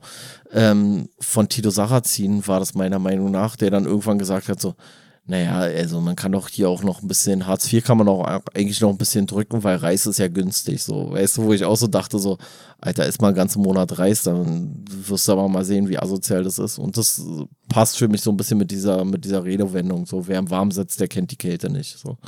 Oder weiß ich nicht, weiß nicht, wie sich Kälte anfühlt, so. Naja, wie auch immer. Naja, oder auch dieses ja äh, vom Hartz-IV-Satz kann man ja eigentlich ganz gut essen und so und dann isst du einen Monat so, aber pennst trotzdem noch in deinem komischen 200 Quadratmeter Loft. Ja, oder Und- wenn du weißt auch einfach, dass es Genau. in einem Monat vorbei ist, dann ist alles auszuhalten. Nee, das wollte ich gerade sagen. Und, und du hast nicht so dieses ungewisse, diese ungewisse Zukunft. So, du weißt halt, ja, okay, hat irgendwann ein Ende. Und das ist ja auch wieder sowas, was hier ja auch thematisiert wird. So, du gehst am Ende des Tages in, ins Bett und der Tag war vielleicht nicht scheiße, aber du hast ja noch tausende Tage vor dir und deswegen ist jetzt egal, wie der Tag war, wieder diese Gleichgültigkeit eigentlich dem Tag gegenüber, weil wenn ich mich heute zu sehr freue, dass der Tag gut war und das feiere, indem ich mir noch die zwei Brotkrumen, die ich sonst in der Matratze stecken würde, auch noch reindrücke, dann habe ich morgen größeres Hungergefühl, weil mein Magen sich dran gewöhnt hat, dass er jetzt wieder mehr kriegt und morgen kriege ich vielleicht weniger und dann geht's mir scheiße. Und deswegen einfach immer dieses nicht zu sehr sich über irgendwas freuen, immer einfach weiter, weiter, weiter, weiter, einfach Aber- den Kampf nicht aufgeben. Aber das ist ja genau das, äh, was du eben meintest oder was wir jetzt eben meinten. Das ist ja auch so das Asoziale, weißt du, dass du halt so sagst, so, ey, ein Monat mal mit Hartz IV über die Runden kommen, gar kein Problem. Aber ein ganzes Jahr oder 10 oder 15 Jahre ist schon wieder eine andere Nummer, so, dann wird dir vieles auffallen, worauf du verzichten musst. Und das finde ich, das ist ja dann, deswegen ist es auch, wenn es von so Leuten kommt, die davon keine Ahnung haben, ist es halt einfach nur äh, Zynismus so. Es ist so, als ob, als ob ich mich jetzt so hinstelle und sage so, oh Mann, ja, ich wäre ja, ich wäre ja auch richtig gerne irgendwo in Zentralafrika mit Hunger groß geworden, weil, ey, so eine Diät ist ja echt, das muss man sich ja echt äh, auferlegen, so. Aber die, die haben ja gar keine Wahl, die bleiben schön dünn immer, so, weißt du. Das ist halt so, kannst halt nicht machen. Das ist halt einfach assi.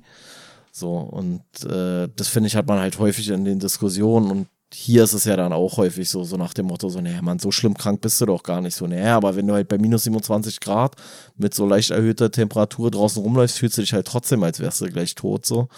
Oder halt auch einfach, äh, weiß ich nicht, wenn du halt weißt, so morgen ist ein, ein Tag mal Kälte aushalten, ist alles nicht so schlimm, so, weißt du, aber so einen ganzen Winter zu überdauern mit irgendwie kaputtem Schuhwerk oder sowas ist dann halt wieder eine andere Nummer.